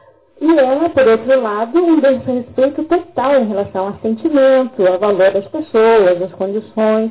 É, os dois estão nos extremos. E o que me parece é que nessa situação se dá bem o casal que é o mediador, que é aquele que tolera, que respeita, que avalia, que considera. Muito bem, não, não parece, eu acho que o que a Zaira está eh, pegando uma carona aqui para tentar voltar àquela. Não parece a vocês que aí tem uma coisa de saber viver envolvida, tem uma técnica de saber viver, né, que é no fundo a questão. Vocês já repararam que tem quatro tipos de mentira? Mentira tem quatro tipos, não é? Mentira nunca é um tipo só. O primeiro tipo de mentira é aquela mentira que se chama de mentira branca. É aquela quando você diz que está com dor de cabeça, vai não sei aonde, aquela que você prega todo dia cinco vezes. Que é você dizer para o sujeito da Brasil Telecom que você não está interessado em não sei o quê. Aquela mentira que você usa no mínimo cinco, dez vezes por dia, que é uma mentira social, uma mentira sem consequências maiores, que você usa até, como diz a Patrícia, como é, arma defensiva. Quer dizer, se você também não, não mentir um pouco, dizer, o, assédio do mundo fica é muito difícil de suportar. Então você passa o dia fazendo aquilo que se chama de, popularmente de desculpa, dando desculpas. O tipo de mentira, o primeiro, chama-se desculpa. É uma mentira mais ou menos inócua, porque ela é uma mentira aceita socialmente como sendo uma, uma, uma coisa tolerável, assim. No fundo, o sujeito do outro lado sabe que é mentira e até espera que você minta para ele. Né? São evasivas, são desculpas. Por exemplo, por que, que você não foi na última reunião do Rotary? Ah, se eu soubesse que era a última, eu tinha ido. Qualquer coisa assim, né? Entendeu? Ele não sabia que era a última, não tinha ido. Né? Entendeu? Ou então isso, né? Quer dizer, mentira é assim, pô, eu estou com dor de cabeça, não fui, estava doente, não fui. Mentira é, é, todo esse conjunto. O Anatólio é colecionador de desculpas de colegiais, um conjunto mais genial que existe, de desculpas de guris querendo justificar é, por que, não fizeram o dever de casa. Depois vocês pegam o Anatólio para contar para vocês, ele sabe umas 30 histórias dessas. Então, há um, um, tipo de mentira, que é uma mentira social ou branca, que é aquela que mais ou menos se aceita como sendo natural. O, o, o Alceste jamais aceitaria isso como natural, não é isso? Não, para o Alceste, ele passaria o, dia inteiro é, dizendo na cara das pessoas que não quer ir. Não pode, não está interessado, etc. Bom, para o Alceste já seria demais essa mentira, mas para a média das pessoas, vai. Há um segundo tipo de mentira, que é a mentira é, de conveniência, a mentira utilitária. A mentira utilitária é aquela que você faz para obter um determinado efeito. Muitas vezes completamente ilegítimo. Por exemplo, uh, mentir para o inimigo. Plantar uma notícia falsa para o inimigo, é jogar uma bomba no lugar onde você não está. É uma mentira de conveniência, mas é uma mentira completamente legítima. Ninguém seria capaz de achar isso errado. Mentir para o governo, de modo geral, também é o mesmo caso. Tá? É, não só conveniente quanto legítimo. Porque é, sabe que as pessoas fazem isso o tempo todo, né? Você entrar numa favela e perguntar quanto o pessoal ganha, todos eles dizem um mínimo.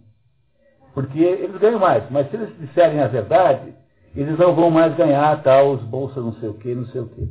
Se você chegar para alguém da classe média, botar uma moça bonita para fazer uma entrevista num shopping center, perguntar para um sujeito quanto ele ganha, ele vai mentir para cima porque ele tem é, expectativa com isso de parecer mais rico do que é e, e pleitear aí alguma, alguma vantagem amorosa.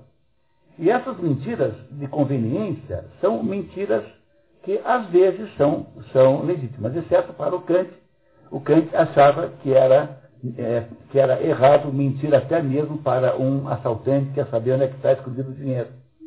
Mas isso é o Kant, né, que é, como eu digo para vocês sempre, o Mr. Magoo da, da filosofia. Então, o Kant é sempre uma pessoa excepcional. Mas essa mentira de, de utilitária é um certo tipo de mentira que pode ser extremamente errada e imoral, quando é usada para obter favores e obter coisas que são objetos né, indevidos, e que pode eventualmente ser legítimo.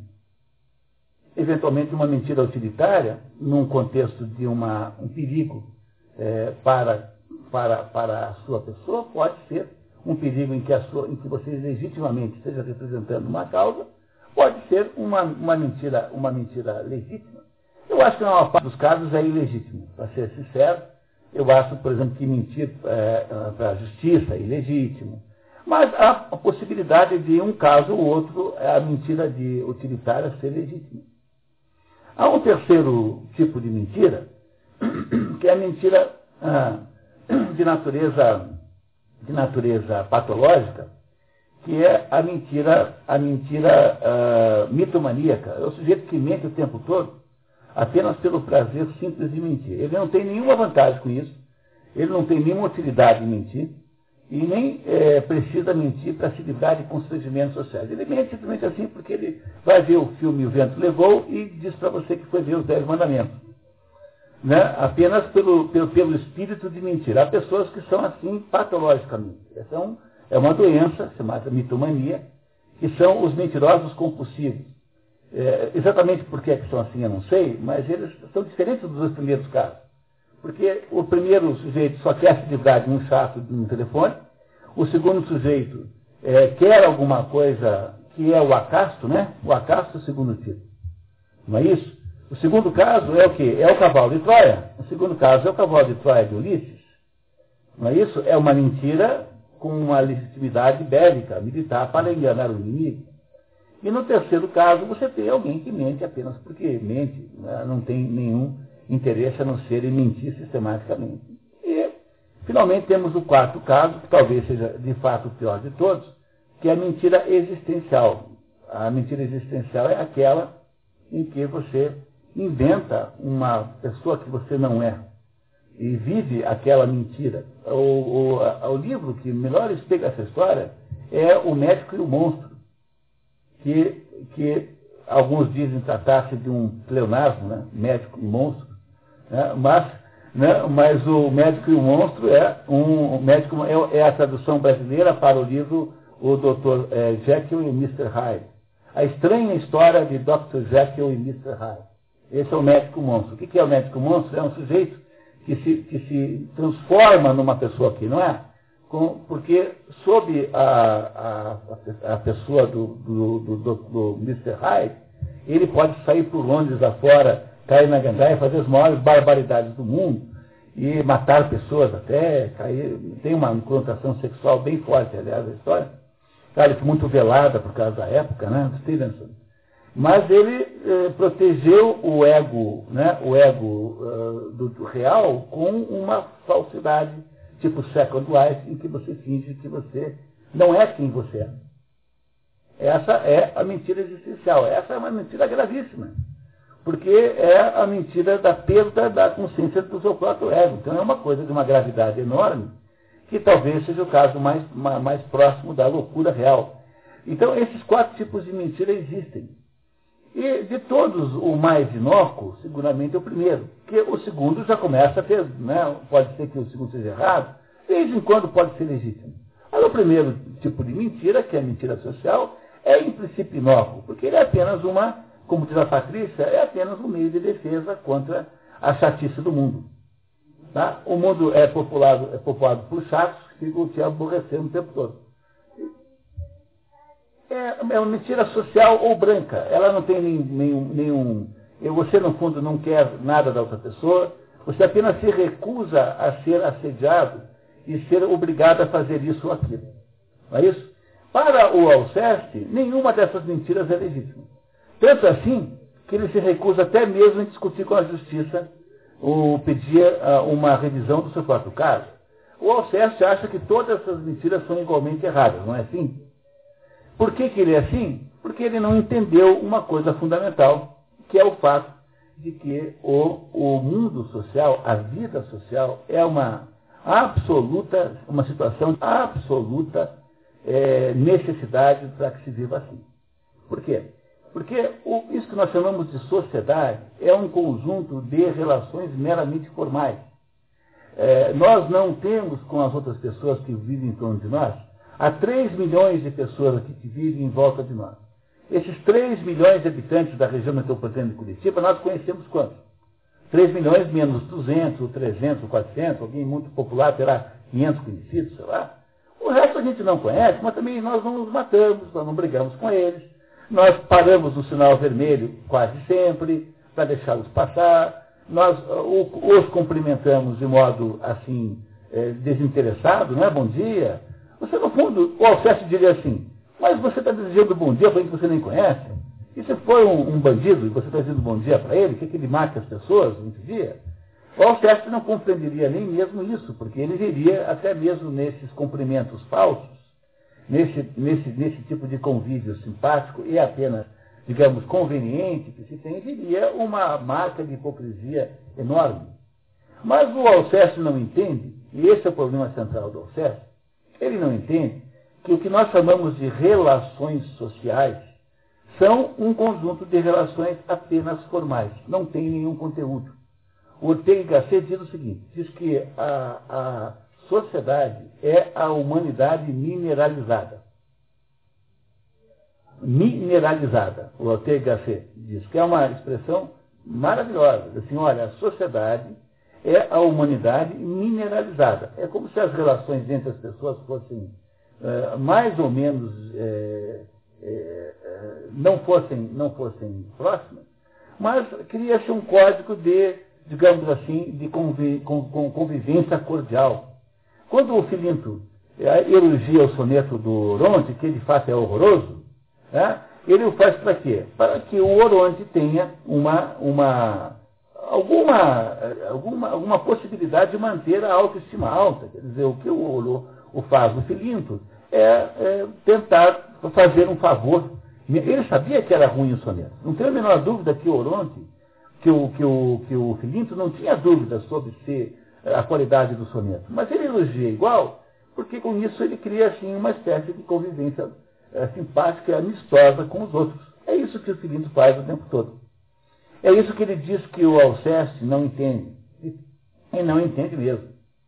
Ele não entende que não é possível para o ser humano lidar em, com todas as coisas a ferro e fogo daquele jeito. E por causa disso, o Alceste acredita que todas as relações sociais são relações pessoais como ele tem com a Silimene.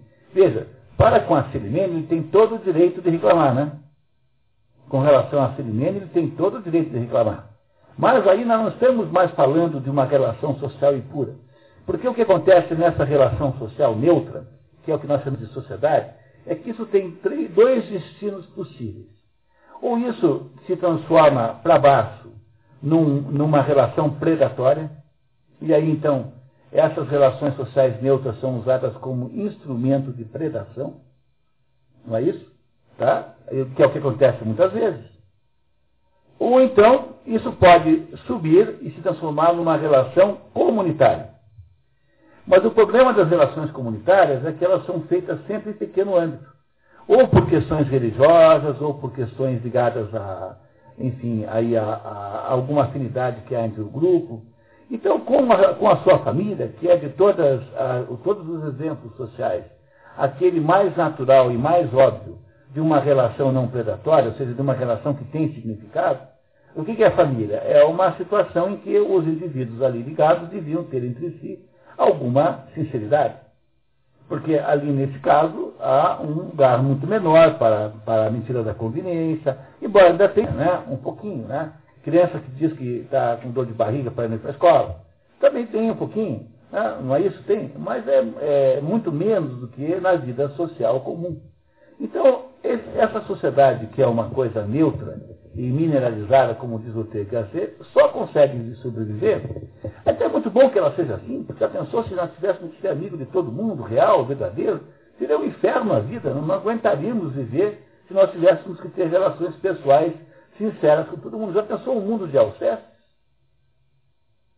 É um mundo insuportável, é aquela, né, é um mundo insuportável, é aquela história que eu sempre conto, que quando eu vejo uma mulher pedir que apareça um homem, que ela quer um homem sincero, fico imaginando que desgraça não deve ser isso. Entendeu? Né? Tipo assim, querido, a fulaninha é mais bonita que eu? É muito mais bonita que você. Entendeu? Não, querido, eu estou gorda. Engordei, mas muito. Um homem sincero, eu vou casar com Alceste, seria uma vida mais ou menos assim. Em que estaria destruída a possibilidade do amor próprio das pessoas. Porque se você vai levar a ferro e fogo, sempre há alguma coisa a criticar no outro. Por isso que a Eliante, muito, muito inteligentemente, diz que nas relações amorosas não há defeitos. Né? O que parece é, feio, a burrinha vira é, simpática. Vocês entendem que isso é assim? O, o, Brasil sofre exatamente do problema contrário. Como aqui nós não somos capazes de ter é, sinceridade nenhuma, então a gente transforma tudo em, em como nós somos um país de, de afetivos. Então você pega a indústria editorial, por exemplo. Então, é assim, você não é um analfabeto, você tem é, inteligência emocional. Você inventa isso. Né? Você não é um sujeito desespiritualizado, você é um guerreiro da luz. É assim que você vende livro no Brasil. Você pega o, aquilo que o sujeito é e transforma aquilo numa coisa é, simpática. Dizer, o Brasil faz o contrário. No Brasil, então, há sinceridade nenhuma, e isso é uma coisa muito ruim, porque aí, então, ficamos numa sociedade de rapapés que não, não consegue, é, ninguém consegue criticar um colega de trabalho aqui. Porque o sujeito acha que você tem alguma coisa pessoal contra ele. Então, aqui no Brasil, a crítica vira a crítica pessoal o tempo todo. Isso é uma desgraça, porque isso é muito ruim. E nós não conseguimos ter uma relação, assim, digamos, minimamente honesta. Quer dizer, há de haver aí um certo meio termo entre essas duas coisas aí. Então, o problema que nós vivemos na prática é que, desse patamar neutro chamado sociedade, né, as relações são meramente, onde as relações são meramente de conveniência e formais, nós podemos descambar para relações de predação mútua gravíssima e podemos subir para um, um critério de não predação e de interatividade maior, onde a, a, a, a, mentira diminui de importância, ou seja, onde a sinceridade possa ser mais bem-vinda. Pois a, a sociedade só consegue produzir esse efeito de sair desse mundo de formalismo estéreo, não esquecer nunca isso, né? A sociedade é estéreo. Ela é apenas um patamar sobre o qual você constrói alguma coisa. Ela não tem uma autonomia produtiva, ela não produz nada. Então, o que você faz, na verdade, é construir comunidades nas quais você se insere, a primeira delas sendo a família. Mas depois tem outras comunidades possíveis com graus maiores ou menores de possibilidade de sinceridade. O que o, o, o Alceste não entende é que o mundo, ah, o que se chama de sociedade normal, não pode ser nunca do jeito que ele é. Porque seria um mundo impossível e seria um mundo, um mundo é, insuportável. E aí, então, a coisa mais interessante de todas é que o Aristóteles, no livro A Política, aliás, nós vamos fazer em janeiro, o, um grupo de leitura da, do livro A Política, o livro inteiro em dez noites durante a segunda quinzena de janeiro, nós temos ainda vagas. Temos vários interessados, mas se alguém quiser, depois pegar aqui comigo, por favor, o, o folhetim. Segunda quinzena de janeiro, um grupo de leitura, vamos ler o livro do Aristóteles, traduzido pelo Mário da Gama Cury, chamado A Política. E, e na política, no, logo no segundo e terceiro capítulo, Aristóteles diz assim, olha, o homem é um animal político, mas hoje em dia interpreta-se essa história como sendo assim, alguém que vota, alguém que tem interesse isso não é o que Aristóteles escreveu lá, porque quando Aristóteles escreve que o homem é um animal político, Aristóteles está dizendo assim: o homem é um animal que vive na polis. O que, é a polis? A polis é a cidade, porque no, no modelo de compreensão política do Aristóteles, diz assim: ó, o que tem em primeiro lugar é a família. Quando as famílias crescem, porque os filhos têm, têm filhos, você tem então aldeias. E essas aldeias juntas fazem a polis. Então o que, que é a polis? Polis é a cidade que no tempo dos gregos confundia-se com o conceito de nação. Né? Era a mesma coisa. Então diz assim Aristóteles, o homem não consegue viver fora da polis. Porque não é da natureza humana o viver uh, uh, individual, ou viver. Isso que o Orestes está fazendo, quer fazer, é absolutamente anti-humano. Não é possível viver uh, no deserto sozinho. E você, na verdade, se pensar bem, não dá para viver mesmo, porque nós nunca vivemos fora da sociedade para saber como seria a diferença. É, nós vivemos, podemos até, hoje, adultos, tomarmos a decisão de morar em cima de uma árvore não sei aonde, no mato. Mas aí nós já sabemos tudo, já temos uma autonomia de alguma maneira. Agora, você não encontrará ser humano que cresceu fora da sociedade. Mesmo o Mogli. O Mogli cresce junto a animais que são humanos. Aqueles animais são humanos.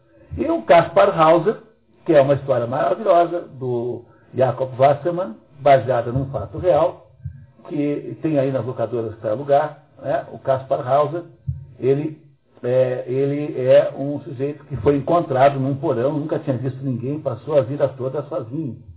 E ele não sabia nada, nem mesmo falar. Depois, com muito esforço, ele aprende a falar alemão, assim, num jeito meio estacato, assim. Ich bin Kaspar Hauser. Né? E até o dia que eu descobri que eu falava alemão bem assim, fiquei morrendo de vergonha. Exatamente do mesmo jeito. E o, e, o, e o Kaspar Hauser é um exemplo de alguém que, que é alguém que não, uh, que não, que não, uh, que não existe na prática. O, a hipótese do Rousseau de que a, sociedade estraga o homem é rigorosamente inverificável, porque para eu poder garantir isso, teria de haver muitos e muitos casos com os quais eu comparasse. Então, ó, tem aqui esse pessoal que nunca viu ser humano nenhum, olha como eles são bacanas. Como não tem caso nenhum, a hipótese de Rousseau é apenas uma hipótese romântica, é uma hipótese do Odivanas, ele era meio assim mesmo. Mas isso não tinha grande importância, não era alguém para se levar muito a sério. E você não tem casos reais de pessoas que vivem fora da polis. Aí Aristóteles diz uma coisa incrivelmente surpreendente. Fala assim, olha, quem não consegue viver na polis, ou é um deus, ou é um animal. Está escrito em Aristóteles. Só tem duas possibilidades de não conseguir viver na polis. É, ou você ser um deus, ou você ser um animal. Olha, o que, que o, o Alceste é quando ele se põe a ser professor de Deus, quando ele se torna assim no modelo do mundo? É, não é o modelo de Deus? Então, quando ele não consegue viabilizar o seu modelo divino, o que, que ele vira?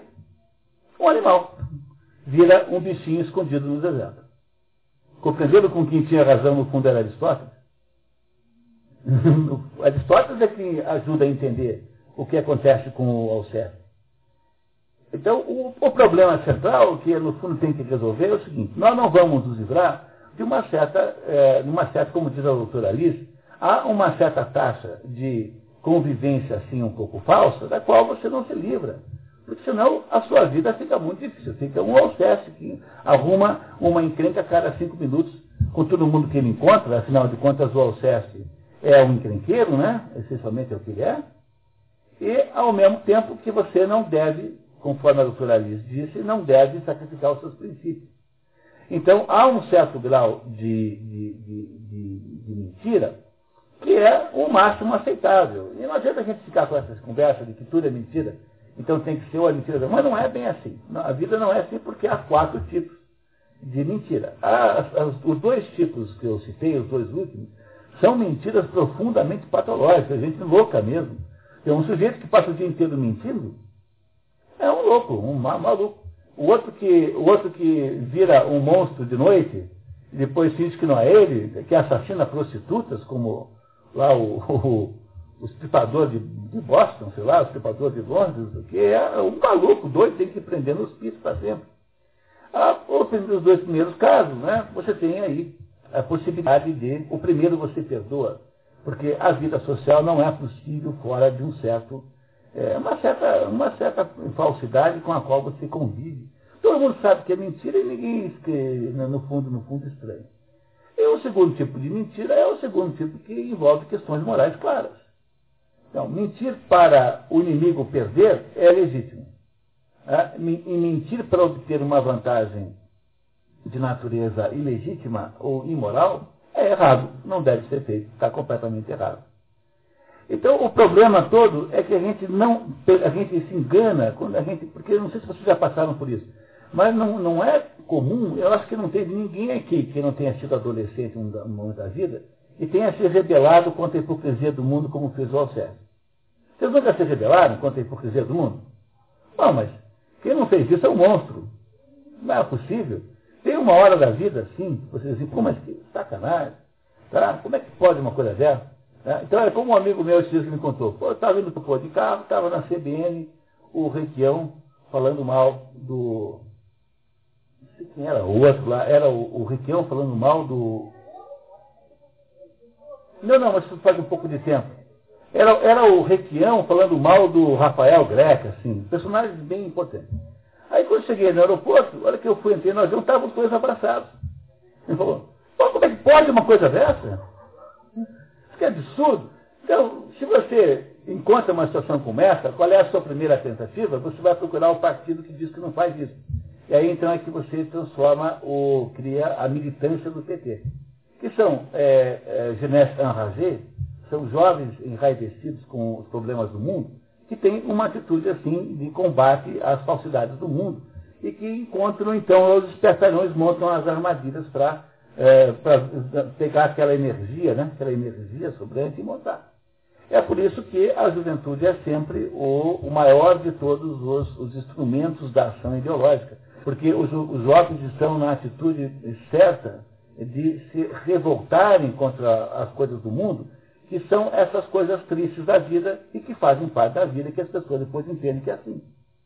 Quem quiser entender essa história, não perca daqui a dois anos o processo Maurícios, aqui no nosso curso, Jacob Wasserman, um dos livros mais bonitos já escritos, um dos que eu gosto mais. É, se quiserem um conselho, como eu não sei se tem expectativa de reedição, comprem no Sebos, tem uma edição, uma capa muito feiosa, mas muito bem traduzido, muito bonito, é a história do Edson Andergast. O Edson Andergast é filho de um juiz, e o menino tem assim uns 17 anos e descobre que o pai cometeu um erro judicial. Prendeu lá o Maurício. Esse Maurício está preso por uma morte que não cometeu. E aí esse menino é, se, se, rebela contra aquilo, foge de casa e vai tentar descobrir quem é o verdadeiro. Seguindo pistas, vai tentar descobrir quem é o verdadeiro assassino. Para justiçar o tal o, do Maurício, que ele não conhece, e nem sabe quem é, e nunca viu, e não tem nada com isso, mas ele quer apenas fazer justiça. O pai, quando descobre que o filho foge, o pai, que era assim separado, muito uh, começa a se interessar pelo assunto, até que vai, até que no final ele consegue um indulto para o Maurício. Quer dizer, ele não, não, não, ele não estabelece a inocência, ele indulta, como quem indulta um criminoso que cometeu de fato um crime. E o menino, aí quando o menino volta, finalmente descobre quem era o culpado, o menino volta, vai falar com o pai e descobre que o pai havia, eh, havia indultado. E ele fica furioso, porque mas como educar? O senhor tem que dizer que ela é inocente. É, porque, e aí os dois é, criam um conflito gigantesco que só vai, se, só vai se resolver no segundo livro chamado Etzel Andergast, que é o segundo livro da série. Tem mais um, um a, o terceiro da, é, a terceira vida de é, Joseph Kerkoven. São três livros que fazem uma trilogia. Uma trilogia que é uma das mais notáveis obras literárias escritas no século XX. E a terceira só tem em alemão e, e línguas né, é, mais, aí mais densas do que a nossa em traduções. Mas o que esse menino tem na cabeça é exatamente esse processo. Ele não compreende que não pode existir justiça perfeita. Vocês entenderam o que está na cabeça do, do? Ele não compreende que não existe justiça perfeita. E ele tenta fazer a justiça perfeita de qualquer maneira, usando para isso uma fúria existencial tamanha, que é aquilo que os partidos é, aí espertamente industrializam na juventude. Transforma todo mundo na juventude hitlerista do PT. Né? Que é mais ou menos isso que é, esse negócio de, aí de caras pintadas, une, não sei o que, é a juventude hitlerista do PT. Que é para fazer, pegar aquela raiva toda e jogar pra, uh, na, na rua. Mas esse é o problema central de quem é imaturo. O problema do Alceste ele é imaturo existencialmente. Ele não compreende que a vida não é como ele imagina. Ele é uma criança pequena que acha que o mundo tem que ser do jeito que ela quer. Ele ainda não percebeu que tem uma coisa chamada mundo maior do que ele que resiste. No fundo, trata-se de uma pessoa profundamente imatura, embora tenha razão sob o ponto de vista moral, sob muitos aspectos. Eu não, não queria parecer que eu estou criticando demais, porque ele também tem muitos méritos. Mas, fundamentalmente, o, o Alceste é uma pessoa profundamente matura, e maturidade que nem o Filinto e a, a Eliane, a Eliane tem, porque esses dois aí são aqueles dois que sabem dizer melhor. E se alguém conhece a técnica de saber dizer, conhece a dupla. Tanto é que esses dois dão certo, porque eles sabem muito bem onde é que como é que vai de um jeito e como é que vai do outro. O Alceste tenta produzir um mundo, dar ao mundo, uh, esse mundo falso, esse mundo sem conteúdo, esse mundo sem uh, nenhum conteúdo, sem nada chamado sociedade, uma, uma, uma, dar a ele um status de sinceridade que se espera, por exemplo, de um casal. E que mesmo entre um casal é difícil de conseguir. Mas ele imagina que o mundo seja uma coisa dessa. E aí então, ele, não podendo estabelecer isso como Deus, o que, que ele faz? Ele vai para o deserto. Porque, como disse o Aristóteles, quem não pode viver na polis, quem não consegue viver na polis, ou é Deus ou é um animal, não tem outra alternativa. São só essas duas. Por incrível que pareça, o, o, é isso que faz o, o Alceste, né? Ele começa, como a professora Elvira disse com muita propriedade, com uma atitude de, uma atitude assim, digamos, de de, de professor do mundo.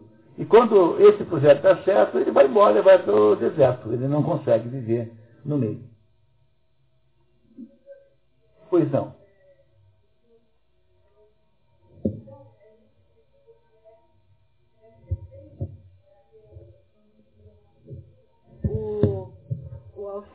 O Alceste é um contraponto até interessante é, para aquelas pessoas é, é, se verem no espelho ou, ou, verem o contrário de si é. nessa figura. É por isso que a castiga, é, videndo castiga Timóteo. Você acha que o mulher, se fosse se auto-representar ali, seria mais o Filinto ou mais o Alceste? O mulher, o próprio mulher. O mulher seria um. Não, digamos, ele, ele, por exemplo, nas outras peças, ele sempre assume um papel. Por exemplo, no, no, ele sempre, porque ele era ator também das próprias peças. Quem? É que havia duas pressões religiosas, por exemplo, o que, que ele brigou com, com o Racine? Eu não contei para vocês, para a gente não ficar duas horas aqui na introdução, né? Mas o Racine era jansenista, porque o Racine, quando era criança, ficou órfão e foi criado num convento jansenista, pelas freiras jansenistas. Então o Racine era um moralista. E o, o Racine achava a mulher um pouco esculhambada, assim. Porque será que ele casou com a filha mesmo? Veja, a, a, ele começou a namorar a mãe da filha em 42. E a menina nasce em 42. Pô, tem alguma coisa estranha nisso aí e tal. Então havia tanto a pressão dos devotos, que são da companhia do, Sacro, do Santo Sacramento, quanto a, a questão dos jansenistas. Ou mulher precisava daquele emprego lá do rei. O rei ele não era muito de religião, sabe? Esse Luís XIV era mais uma farra, assim. Era mais chegado numa rave do que numa, numa missa. Esse Luís XIV. Ele, mas a mãe dele, que era a rainha mãe, era devota. Então ficava molando. Pô, você fez isso, aquilo. Então, mais uma festa, não sei o quê. Então ele mais ou menos contemporizava, mas ele protegia a mulher, porque ele achava que a mulher tinha algum efeito aí é, eu acho que o que a pessoa está dizendo é o seguinte: o Molière, com o seu teatro, funciona um pouco como o bobo do Shakespeare. Funciona um pouco como a crítica que faz bem para as pessoas terem um pouco de espelho. É verdade, eu acho que isso é assim mesmo. E até isso explica um certo exagero na personalização daquelas entidades todas, todo mundo é um pouco caricato, é um pouco demais, né? Porque a cerimônia é demais do que nós imaginaríamos uma pessoa ser. Acho que ela é exageradamente coquete exageradamente frívola. Não é isso? E mesmo Alceste, né? É um pouco demais, também, um pouco exagerado. Quer dizer, a caricatura é o exagero das características essenciais da pessoa. Né? O que é uma caricatura? É aumentar muito o tamanho do o defeito do nariz. Não é isso? Eu tive um professor de pintura, o Luiz Carlos Andrade Lima, que dizia assim, quer acertar o retrato? Tenta fazer uma caricatura.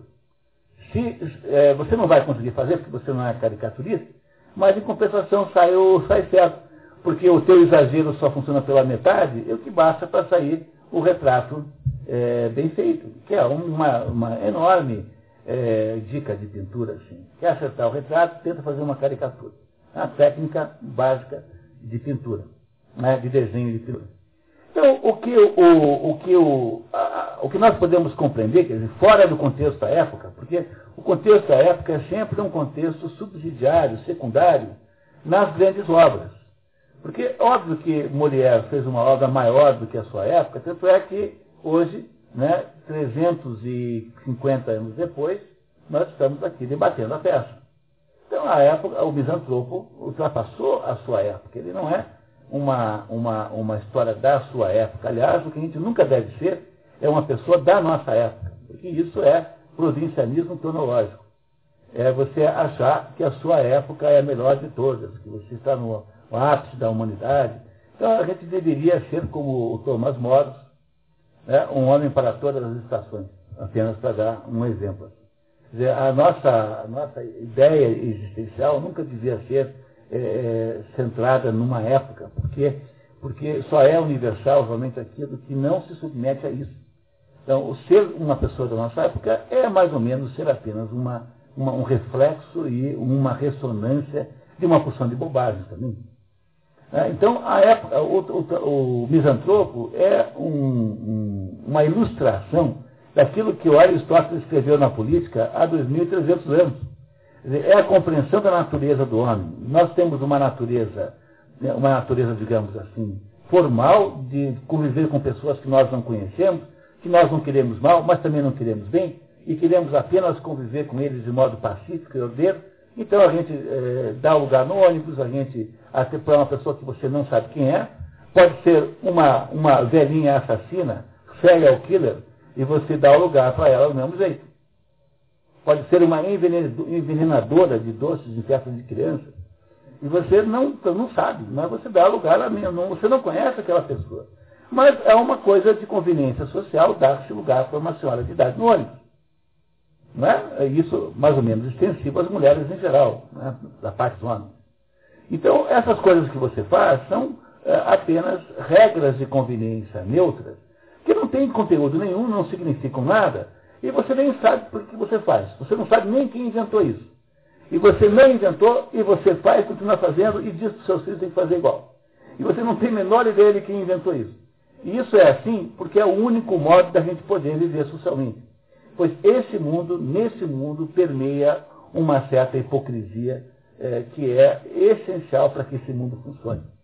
Porque passar o dia inteiro ofendendo os outros também não é boa ideia. Vai ser um, um esquema como o do Oronte, do Oronte não, do Alceste, que passa o dia inteiro arrumando inimigos. As pessoas se ofendem. Mas o Filinto é aquele que faz o contrário, passa o dia inteiro arrumando amigos. Porque mesmo que eles não, não sejam amigos de verdade, haverá sempre para com ele uma certa simpatia. Doutor Alice.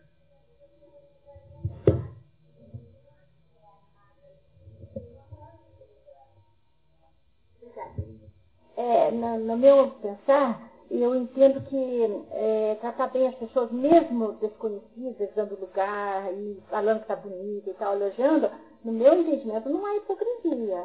Hipocrisia no caso da, da, da, da Noé, Cloné, é, a Noé, a Noé, que ela ia contar para a amiga coisas que ela não pensava a respeito e ficava insinuando. Ela é muito ardilosa. Isso é hipocrisia. Agora, essa vida em sociedade, encontrar as pessoas, beijar, abraçar, elogiar uma coisinha aqui, uma coisinha ali, no meu entendimento, isso não é hipocrisia. É convívio social. É, mas que implica uma certa hipocrisia. Por exemplo, ninguém que chegar para você e dizer, olha, estou bem. Você vai dizer, não, você está horrorosa, você vai para o hospital rápido. Entendeu? há uma certa, uma certa falsidade. falar isso uma pessoa. É, é você Mas parecer isso... simpático. Você não quer nada, por isso é, que é, é, por isso que é inocente, porque no fundo você não deseja nada a outra pessoa, não quer vender um carnê, não quer nada, mas você está apenas criando ali com aquela pessoa uma espécie de relação assim de amistosidade. Então, ser amistoso é o quê? É, mas não é, ser hipócrita. É, é, é, tem uma certa hipocrisia envolvida, mas muito leve. Não é o caso da Sinoé, que aí então há uma maldade, ela tem um é. plano deliberado, mas há uma certa hipocrisia que socialmente se, se suporta e se, e se, e se, e se, e se mantém. E não há outro modo de viver no mundo de relações vazias. Porque a vida social é absolutamente estéril e sem nenhum conteúdo.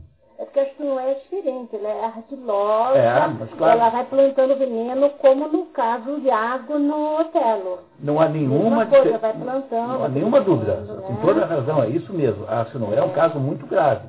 Mas a Sinoé não apenas não encontrou a outra na rua e deu dois beijinhos assim e pensou assim, nossa, essa fulana parece uma, uma sirigaita, entendeu? E beijou a outra. Não foi isso que ela fez. Ela foi lá produzir uma, um plano para se vingar outra. Enfim, a, a é um caso dramático disso. Mas quantas e quantas pessoas que não, quantas mulheres que encontram outras e acham que estão vestidas muito ridiculamente e, no entanto, fazem elogios assim a outra pessoa de um modo assim social. Então, isso é, é comum. Isso não tem grande importância, nós não podemos brigar com isso. Essa é a ideia central. Transformar isso num problema moral é o que o Alceste quer fazer. Porque o Alceste se comporta como um menino, como o Edsel Andergast, que quer que exista, por exemplo, um negócio chamado justiça perfeita. Ele não aceita nada mais, nada menos do que 100% de acerto. Ele, ele acha que o Alceste não aceita nenhum, nada no mundo que não seja verdadeiro, real, concreto. E esse mundo que ele quer não existe. Porque o mundo da polis é um mundo de proximidade circunstancial. Nós vivemos com as outras pessoas não porque nós as escolhemos, mas simplesmente porque um belo dia a gente descobre que elas existem em volta de nós. E quando a gente entra num ônibus ou num avião, tem lá umas 150 pessoas que você nunca viu na vida, nunca mais verá, e não é, e a gente mais ou menos pede licença para passar, né, comporta-se assim, e, não, e tem assim, cumpre um código de convívio que nós não inventamos, não é mobilizado por nenhuma, nenhum apreço por aquelas pessoas, e que achamos que eh, assim é melhor do que não ter nenhum. Essa que é. É, educação. É, a gente chama isso de educação. Isso mesmo, tá? Chama-se isso de educação. Aí eu acho que no fundo nós temos apreço por essas pessoas que nós não conhecemos e tratamos bem. Eu tenho apreço por todas. É, mas é um apreço Mesmo teórico, né? É um é. apreço genérico. Não é um apreço verdadeiro, a gente não sabe nem o nome. É, mas eu acho que tem que ser. É, uma pessoa com muito espírito religioso pode ter um apreço pela humanidade em geral. Mas o- a maioria dos outros, a maioria das pessoas não tem apreço nenhum. Você simplesmente encontrou aquela pessoa na vida. Provavelmente pode ter até uma certa antipatia, não gostou da cara do outro. É, a vida social é isso, quer dizer, tem todos os casos. E porque, como tem todos os casos, a gente criou um código qualquer de convívio com os outros. E esse código é assim, a gente mais ou menos cria uma, uma, uma amistosidade.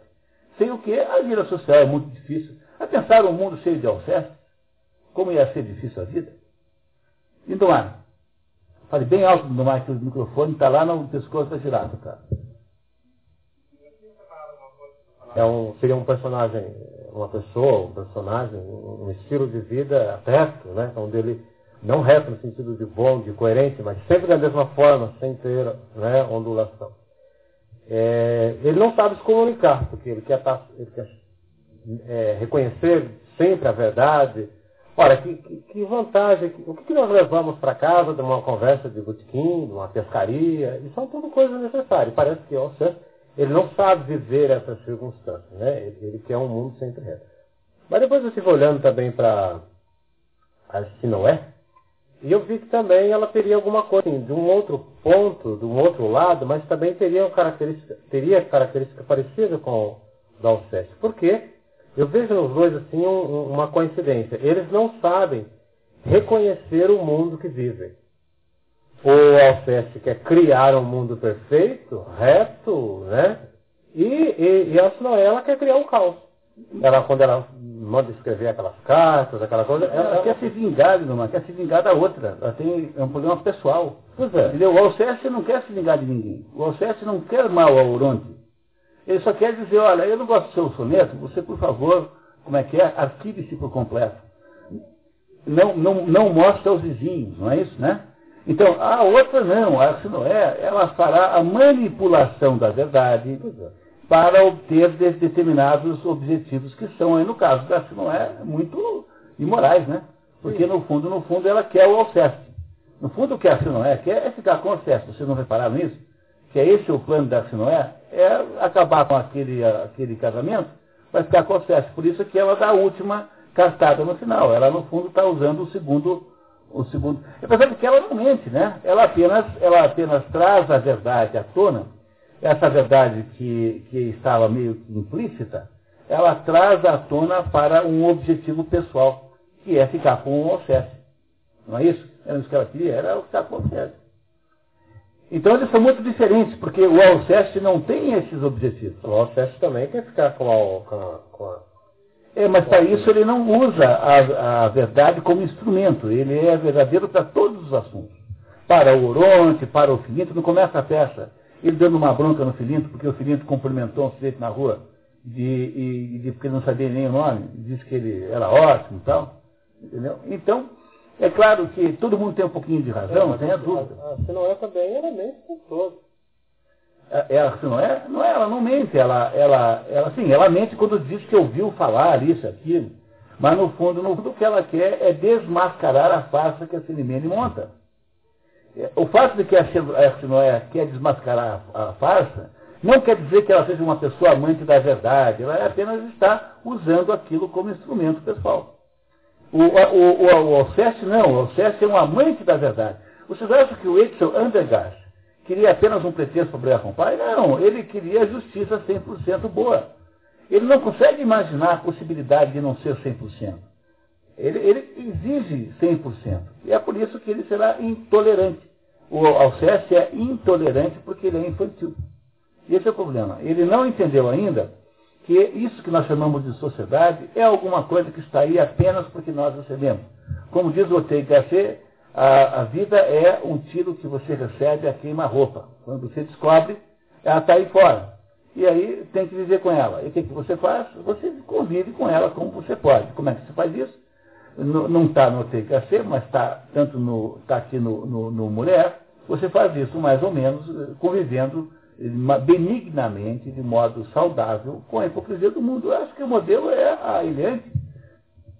A Eliante é, é a pessoa modelar nisso. Né? O Filinto um pouco menos do que ela, ela é melhor que o Filinto, mas esses dois aí tinham pelo menos aquilo que se chama em francês savoir vivo. Esses dois sabiam como é que vivia. O Alceste não sabe. Exatamente. Por isso que eu coloquei. Que não é num extremo, o Alceste no outro e os dois no meio termo. Isso mesmo. Porque eles sabiam reconhecer, é. sabiam viver. É isso que eu falando. O Alceste, se tivesse 18 anos, ia ser liderança estudantil. Presidente da Uni. Porque é exatamente esse tipo de atitude que faz toda a mobilização da militância política enraivecida. Ou então, ou então isso. Bom, pessoal. Mas o Alceste, enquanto amava ele, ele não tinha defeito nenhum. Ele é a, todo o idealismo dele ficava por terra. Não, havia sim, tanto é que ele fala assim para ela, olha, é, vocês aí, palhaços, estão aí fazendo a Sirimene piorar os efeitos que ela tem. Lembra? Quando aqueles três estavam assim. E o que, que você acha da fulana? Olha, vou contar uma coisa aqui da, da, da infância das minhas irmãs. A Patrícia foi a única que não fez isso. Mas quando as minhas irmãs eram, eram, eram crianças, tinha uma brincadeira que eu achava assim, o cúmulo, que era pegar uma fulaninha assim, colocar atrás da porta, chamar outra assim e dizer assim, o que, que você acha da fulana? E aquela, então, que falava horrores da que estava atrás da porta. Isso, isso, toda vez que você imaginar que criança é angelical, lembra dessas coisas que criança é capaz de fazer. Então, então os, os três faziam isso com a. Diziam, ah, o que, que você acha do fulano? Ah, o fulano é deve mental. Entendeu? Ah, todo mundo ri. Quá, quá, quá, quá, fulano. E, entendeu o que, que o, o Elson falou assim? Não, isso é um defeito. Tanto é que o Alceste diz que isso é um defeito, que quem diz que, que é amado não defeito é a Eliante, mas isso é uma observação uh, óbvia. Né? Quem acha que não deve criticar é a Cerimene, que fala assim, ah, não, quem ama não deve falar mal do seu amado. Mas o, o, o Alceste diz em várias partes do texto que ele está disposto a consertar na Cerimene os males da era. Quer dizer, ele reconhece na Cerimene defeitos que são da época que é daquela excessiva né, faustosidade, daquela mundanidade excessiva da corte de Luís XIV. É isso mesmo. Né? Muito bem, é por isso que ele gosta do cerimônia. Desculpe. Quem? Uma mulher? Olha, eu não sei, eu perguntei para vocês porque justamente não sabia, tenho dúvidas. Eu já achei que foi o que ele era o Alceste, depois achei que ele era o Filinto. Eu tenho a impressão que ele é mais Filinto do que Alceste.